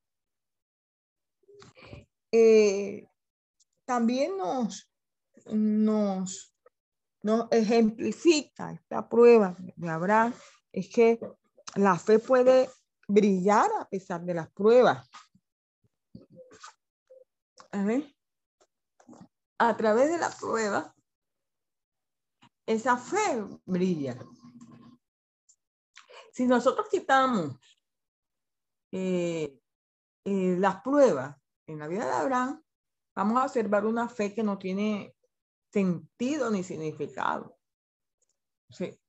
la prueba, eh, perdón, la fe debe ser probada a fin de que ella, de que esa fe crezca y se desarrolle.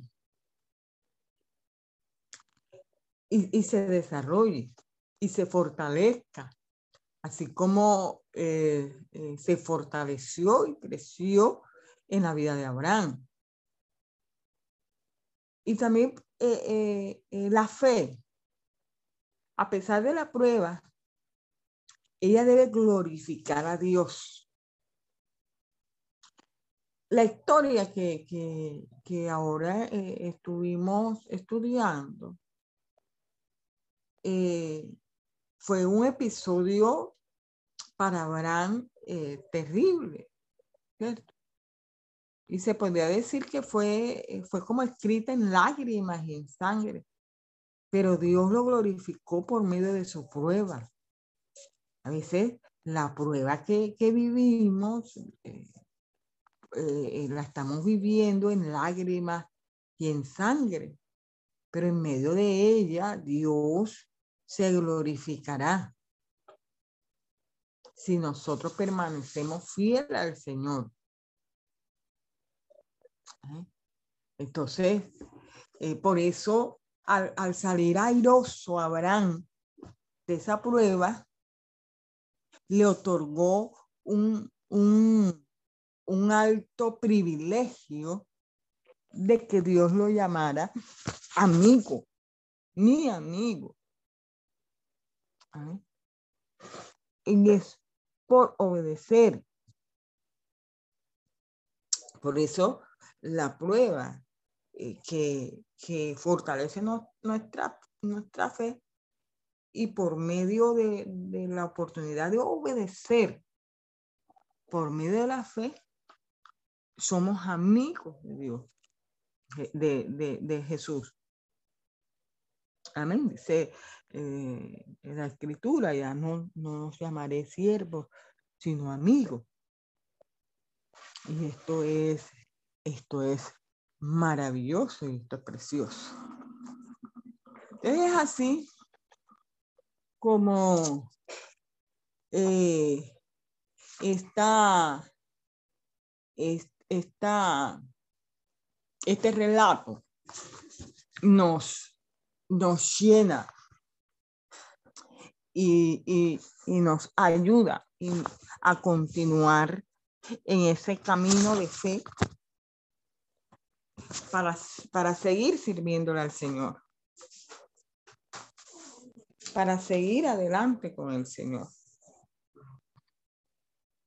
Y así entonces, en el versículo 20, que, eh, que dice que que aconteció después de estas cosas, que fue dada noticia a Abraham, diciendo, he aquí que también Milca ha dado a luz hijo de Ana, corto hermano.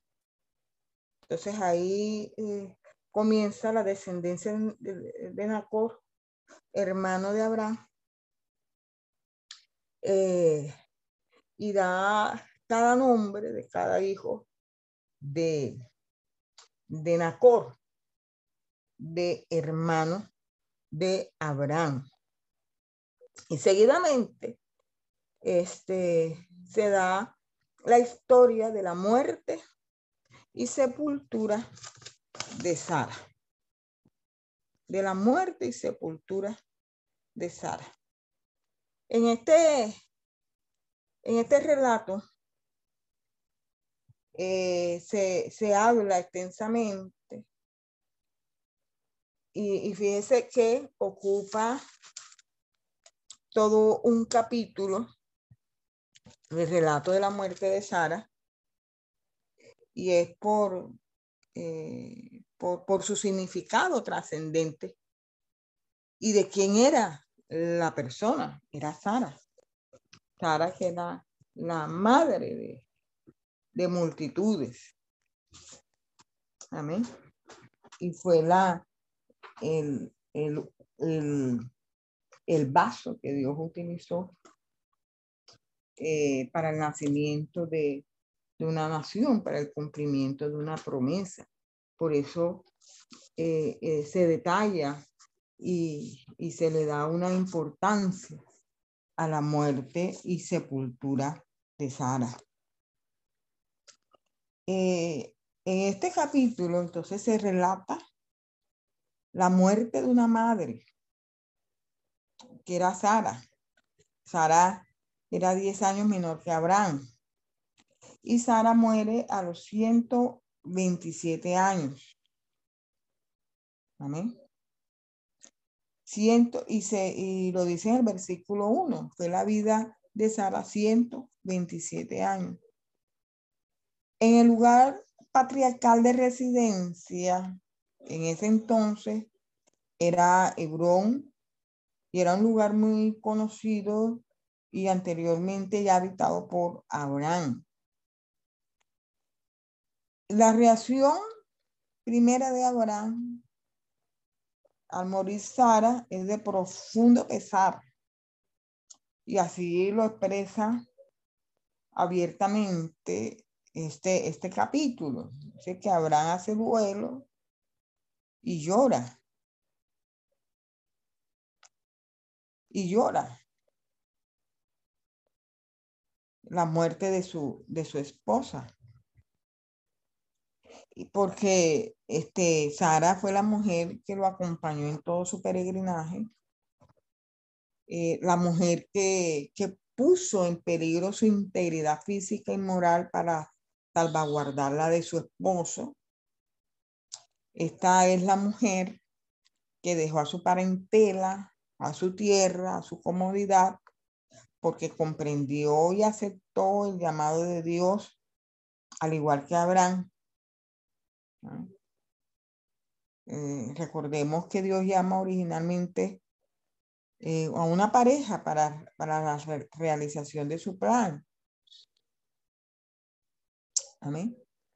Eh, porque la descendencia era la central, era, era parte central para dicho plan.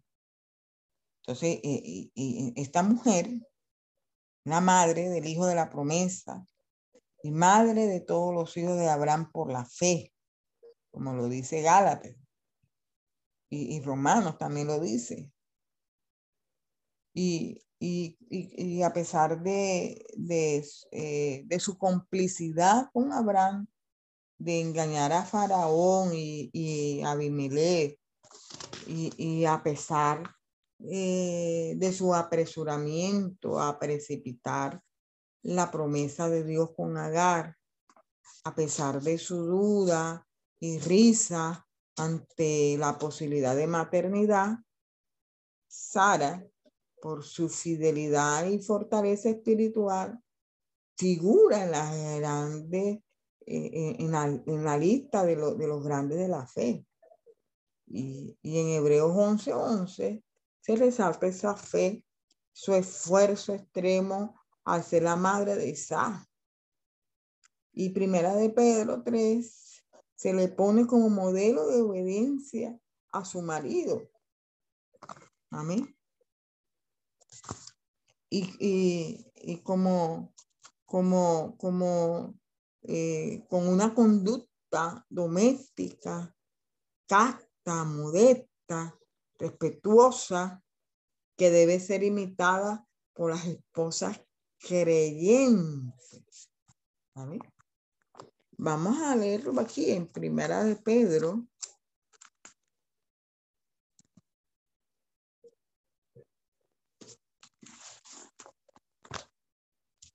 Capítulo capítulo 1. Primera de Pedro. Capítulo 1.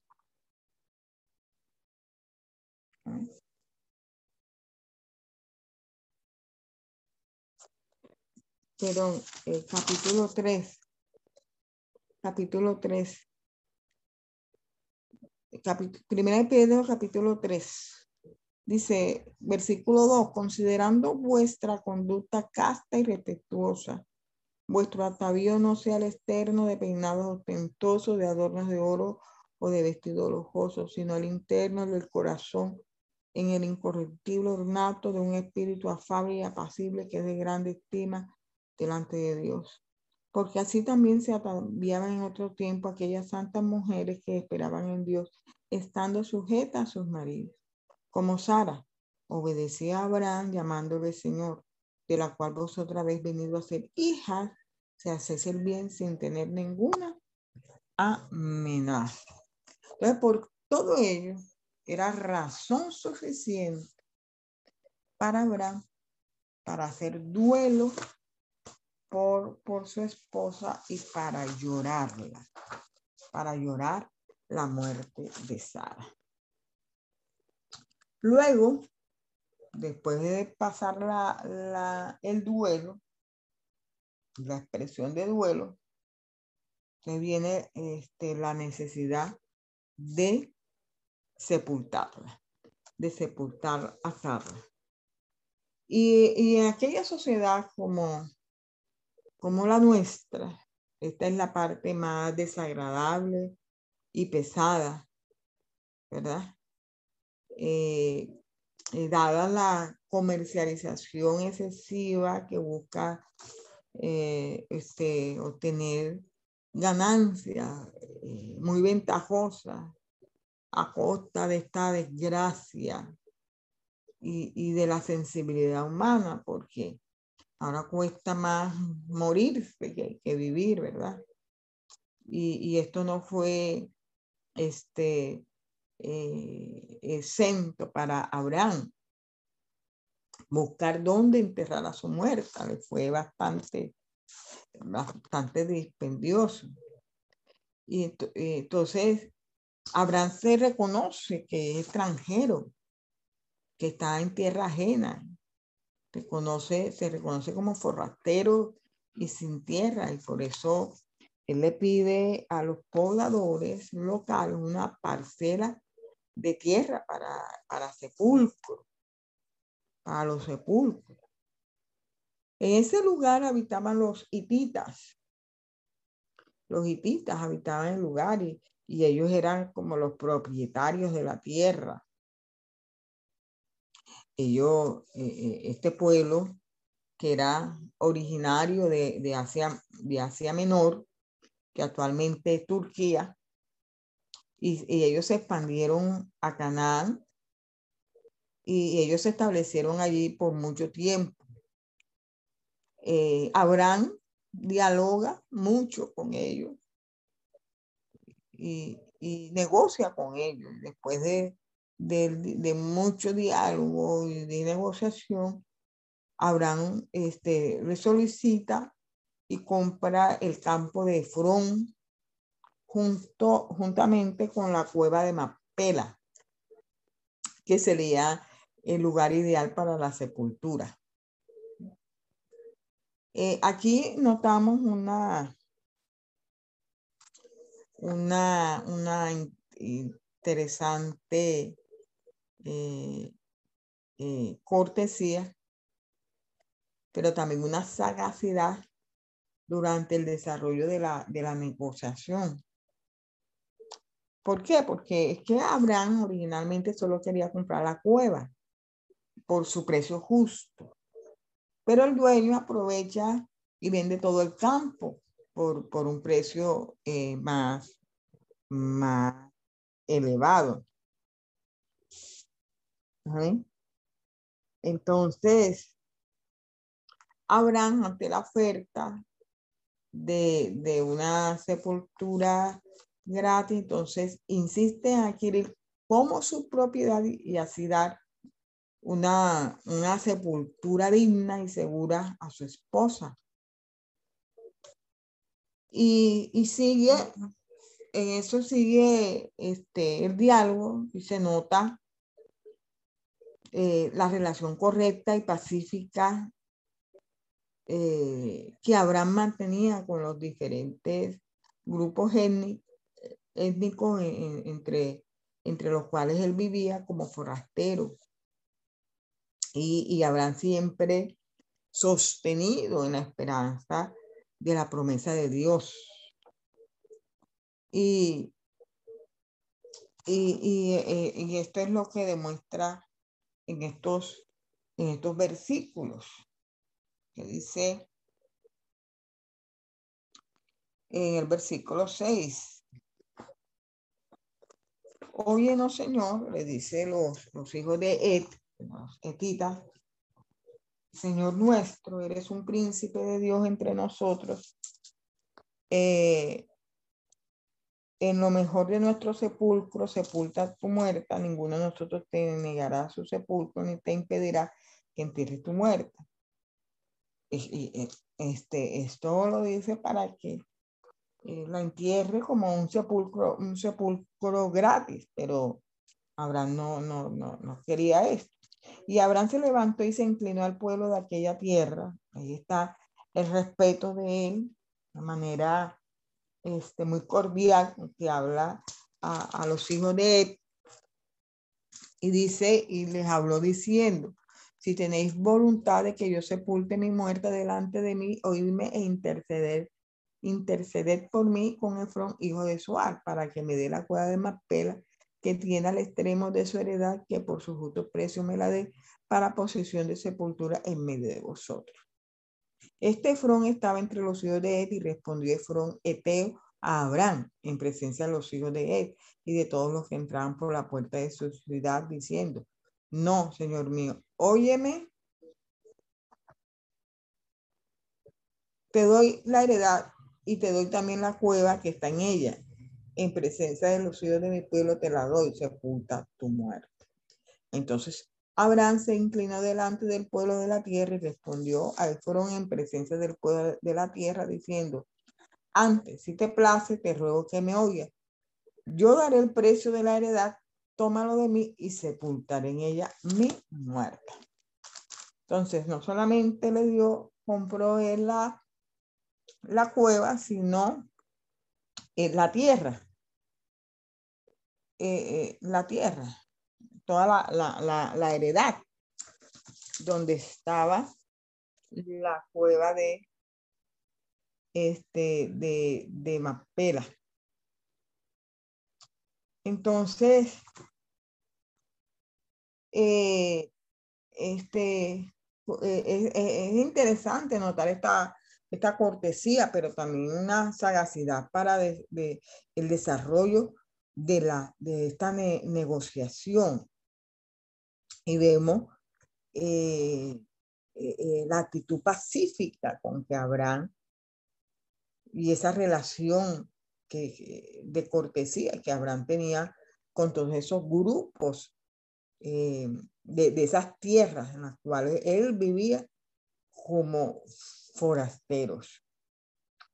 Y, y en esta adquisición de esta propiedad, eh, eh, debemos reconocer, eh, como les dije anteriormente, que habían dos cosas que eran únicas propiedades privadas reconocidas en, la, en, en, los pueblos que eran nómados o, o población transeúnte, que eran los sepulcros, y la fuente de las aguas. O sea, esto eh, fue a pertenecer a Abraham y a su pueblo para siempre, por siempre. Y en la mayoría de las culturas contemporáneas a Abraham, las leyes o costumbres permitían a un extranjero poseer su sepulcro, y lo cual esto era este, muy respetado. Entonces, Abraham hace uso de, este derecho. Y en la, en la ocasión, y en la ocasión exacta de la necesidad, había, había muerto su, esposa. Eh, y entonces, esta, indicación, esta adquisición, perdón, esta adquisición eh, eh, de este campo indica la aceptación de la promesa de Dios de que esa tierra será posesión de la descendencia de Abraham. Entonces, lo primero que poseyeron los israelitas en la tierra de Canaán un sepulcro. Eso fue lo primero que, eh, eh, lo primero que ellos, que ellos tuvieron como, como suyo propio. Este, y este acto de esta, de esta posesión, eh, más allá de llenar una necesidad temporal, lo que miraba y lo que veía Abraham al futuro con fe y, en, y esa seguridad de esa promesa de Dios, que más tarde esta tierra iba, la iban a poseer sus descendientes. Y, y, al morir los patriarcas, este campo y otro adquirido por Jacob en Siquén, son las únicas propiedades de los patriarcas en Canaán. Fueron, fueron estos sepulcros, las, únicas propiedades antes de, la conquista. Y, pero eh, pese a que esto era lo único que, que ellos tuvieron primero, mantuvieron esa fe en Dios y esa fidelidad en el plan eh, eh, de, de, Dios que tenía Dios con, con su pueblo en Canaán. Mantenían esa fidelidad en Dios. Entonces esta cueva de Mapela se convierte en un sepulcro familiar. Allí quienes fueron sepultados, fueron sepultados también Abraham, fue sepultado Isaac, Rebeca, Lea.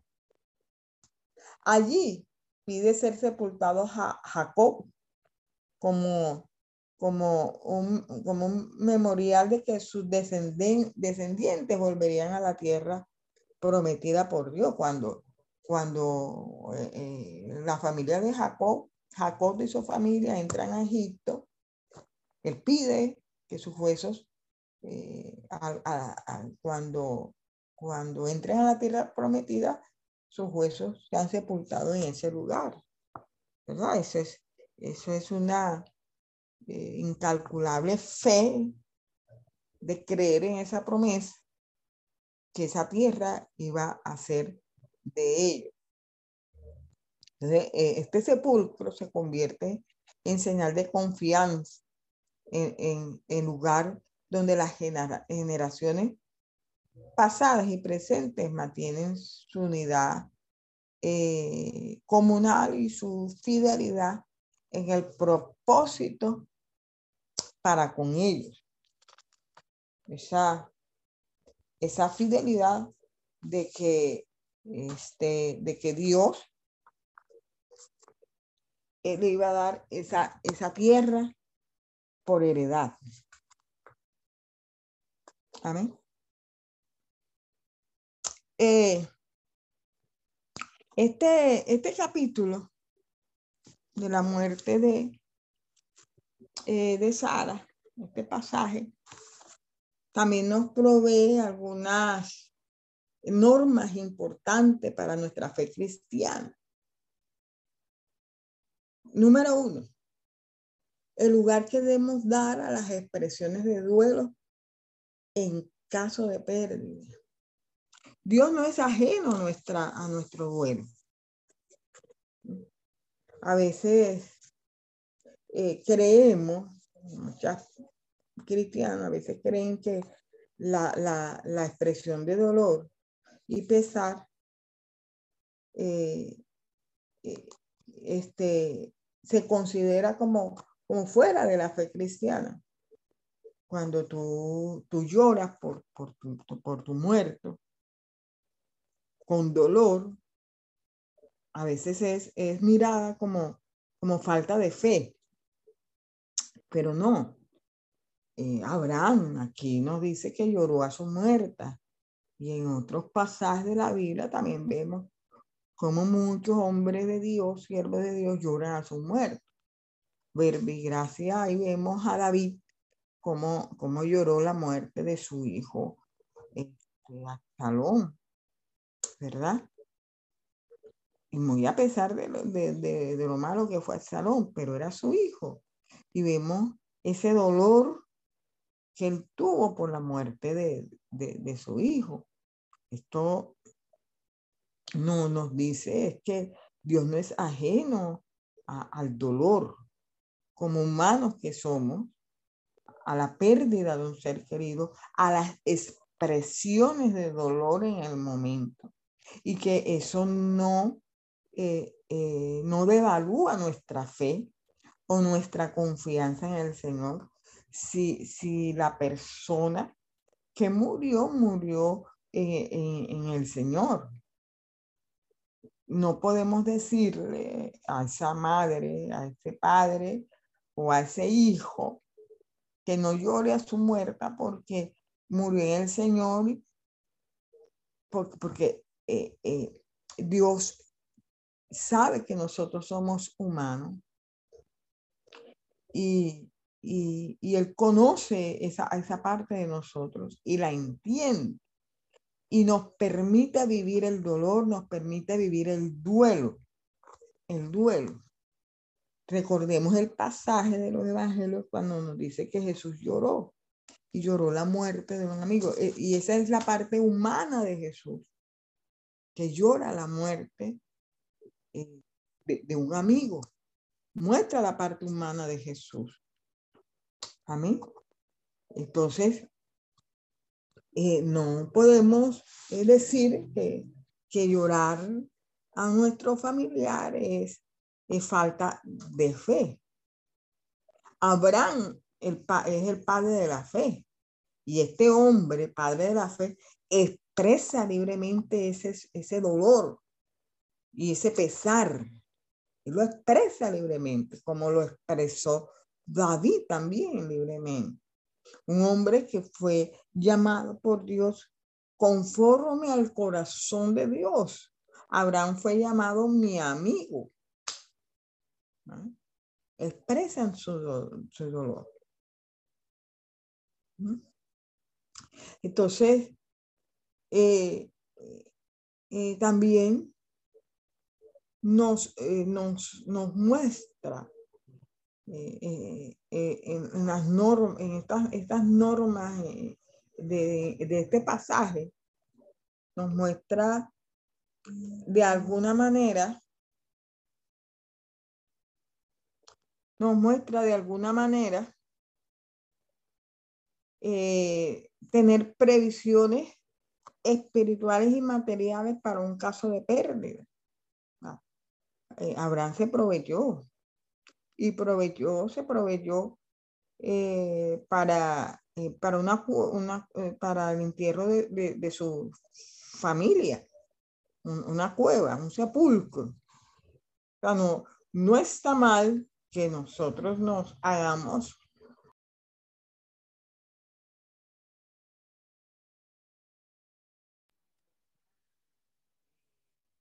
sequía funeral. No está mal que nosotros nos proveamos de, eso. Porque eh, un entierro sin previsión en nuestro día es sinónimo de una catástrofe económica, de una catástrofe económica. Entonces, Entonces, eh, más si es una enfermedad extensa que procede al fallecimiento. Entonces, la iglesia debe buscar y obtener y hacer posible eh, ese, ese plan de previsión económica para estos casos. Algunas iglesias lo tienen, otras no, pero es bueno. ¿Verdad? Porque eh, este pasaje también nos muestra, nos pone esa norma que los entierros del creyente deben hacerse con toda dignidad y, y con un testimonio de nuestra esperanza firme y segura de la promesa de resurrección. Amén. Entonces, por eso el escritor sagrado le da una extensa eh, eh, un extenso relato a la, a la sepultura de, de Sara. Amén. No sé si hasta aquí hay alguna pregunta. Si están por ahí. Para buscar el capítulo 24, donde Abraham busca esposa para Isaac eh, aquí la elección de esposa eh, para Isaac es fundamental. ¿Por qué es fundamental? Es fundamental para la continuación del pacto, ya que eh, provee seguridad de que la descendencia permanece, permanece dentro del pacto. Y hay una costumbre en esa época que los padres debían hacer los arreglos para proveer cónyuge a sus hijos. Ya Sara no estaba. Y, con esa ausencia de Sara, entonces Abraham toma esa iniciativa y la toma por tres razones. Número uno, porque ya Abraham era anciano y debe hacer los preparativos propios para la continuación de la descendencia. Número dos, Isaac ya tenía 40 años de edad y era una edad ideal en aquella cultura para formar hogar. Y número tres, este, se debía garantizar que la elección de la esposa de Isaac estuviera dentro de los términos de la promesa del pacto. Debían, estar dentro de esos términos. Entonces, la lesión eh, de la esposa eh, para Isaac eh, había, debía tener estos elementos, esta, esta lesión. Debía tener una dependencia total de la dirección de Dios de la dirección divina. ¿Cierto? O sea, eh, eh, ya Abraham eh, era, fue desarrollado en esto, en ser dirigido por Dios. Y, y, en, y para buscar la esposa Isaac, esto debía ser lo primero, la dirección divina. Entonces, Abraham hace jurar a su siervo de confianza, quien, quien era el que iba a buscar esposa y le, y eh, por Jehová a Dios de los cielos. Abraham encomienda a su siervo, a Dios, a quien Dios tiene que guiar y hacer prosperar su camino. El mismo siervo se encomienda a Dios, el mismo siervo se encomienda a Dios en oración y, el mismo siervo pide repetidamente la dirección de Dios en las decisiones que deba tomar, con respecto obviamente a la elección de la esposa. Y aquí en la elección de esta esposa hay varios elementos que hay que resaltar eh, eh, en, la oración de este siervo. ¿Verdad? Él, eh, primero, la intervención de Dios este, sería una demostración de bondad y misericordia para con Abraham. ¿verdad? En su relación con Dios. ¿Cierto? El, eh, el siervo dice y dijo, oh Jehová Dios, mi, oh Jehová Dios de mi Señor Abraham, dame, te ruego, el tener hoy buen encuentro y misericordia con mi Señor Abraham. Es decir, la relación de este siervo con Dios, de, del siervo de Abraham, en su relación con Dios, este hombre solo podía apelar a la bondad y misericordia de Dios, porque él mismo no tiene ningún mérito frente a Dios. Por eso le dice, Dios de mi Señor Abraham. Y esta declaración del siervo también indica que Abraham ya había confiado totalmente a Dios la elección de la esposa de su hijo. También en, en la oración del siervo, el siervo le Esperamos que este estudio haya sido de bendición para su vida y ministerio. A Dios sea la gloria. Este es el Ministerio El Goel, vidas transformadas para cumplir el propósito de Dios.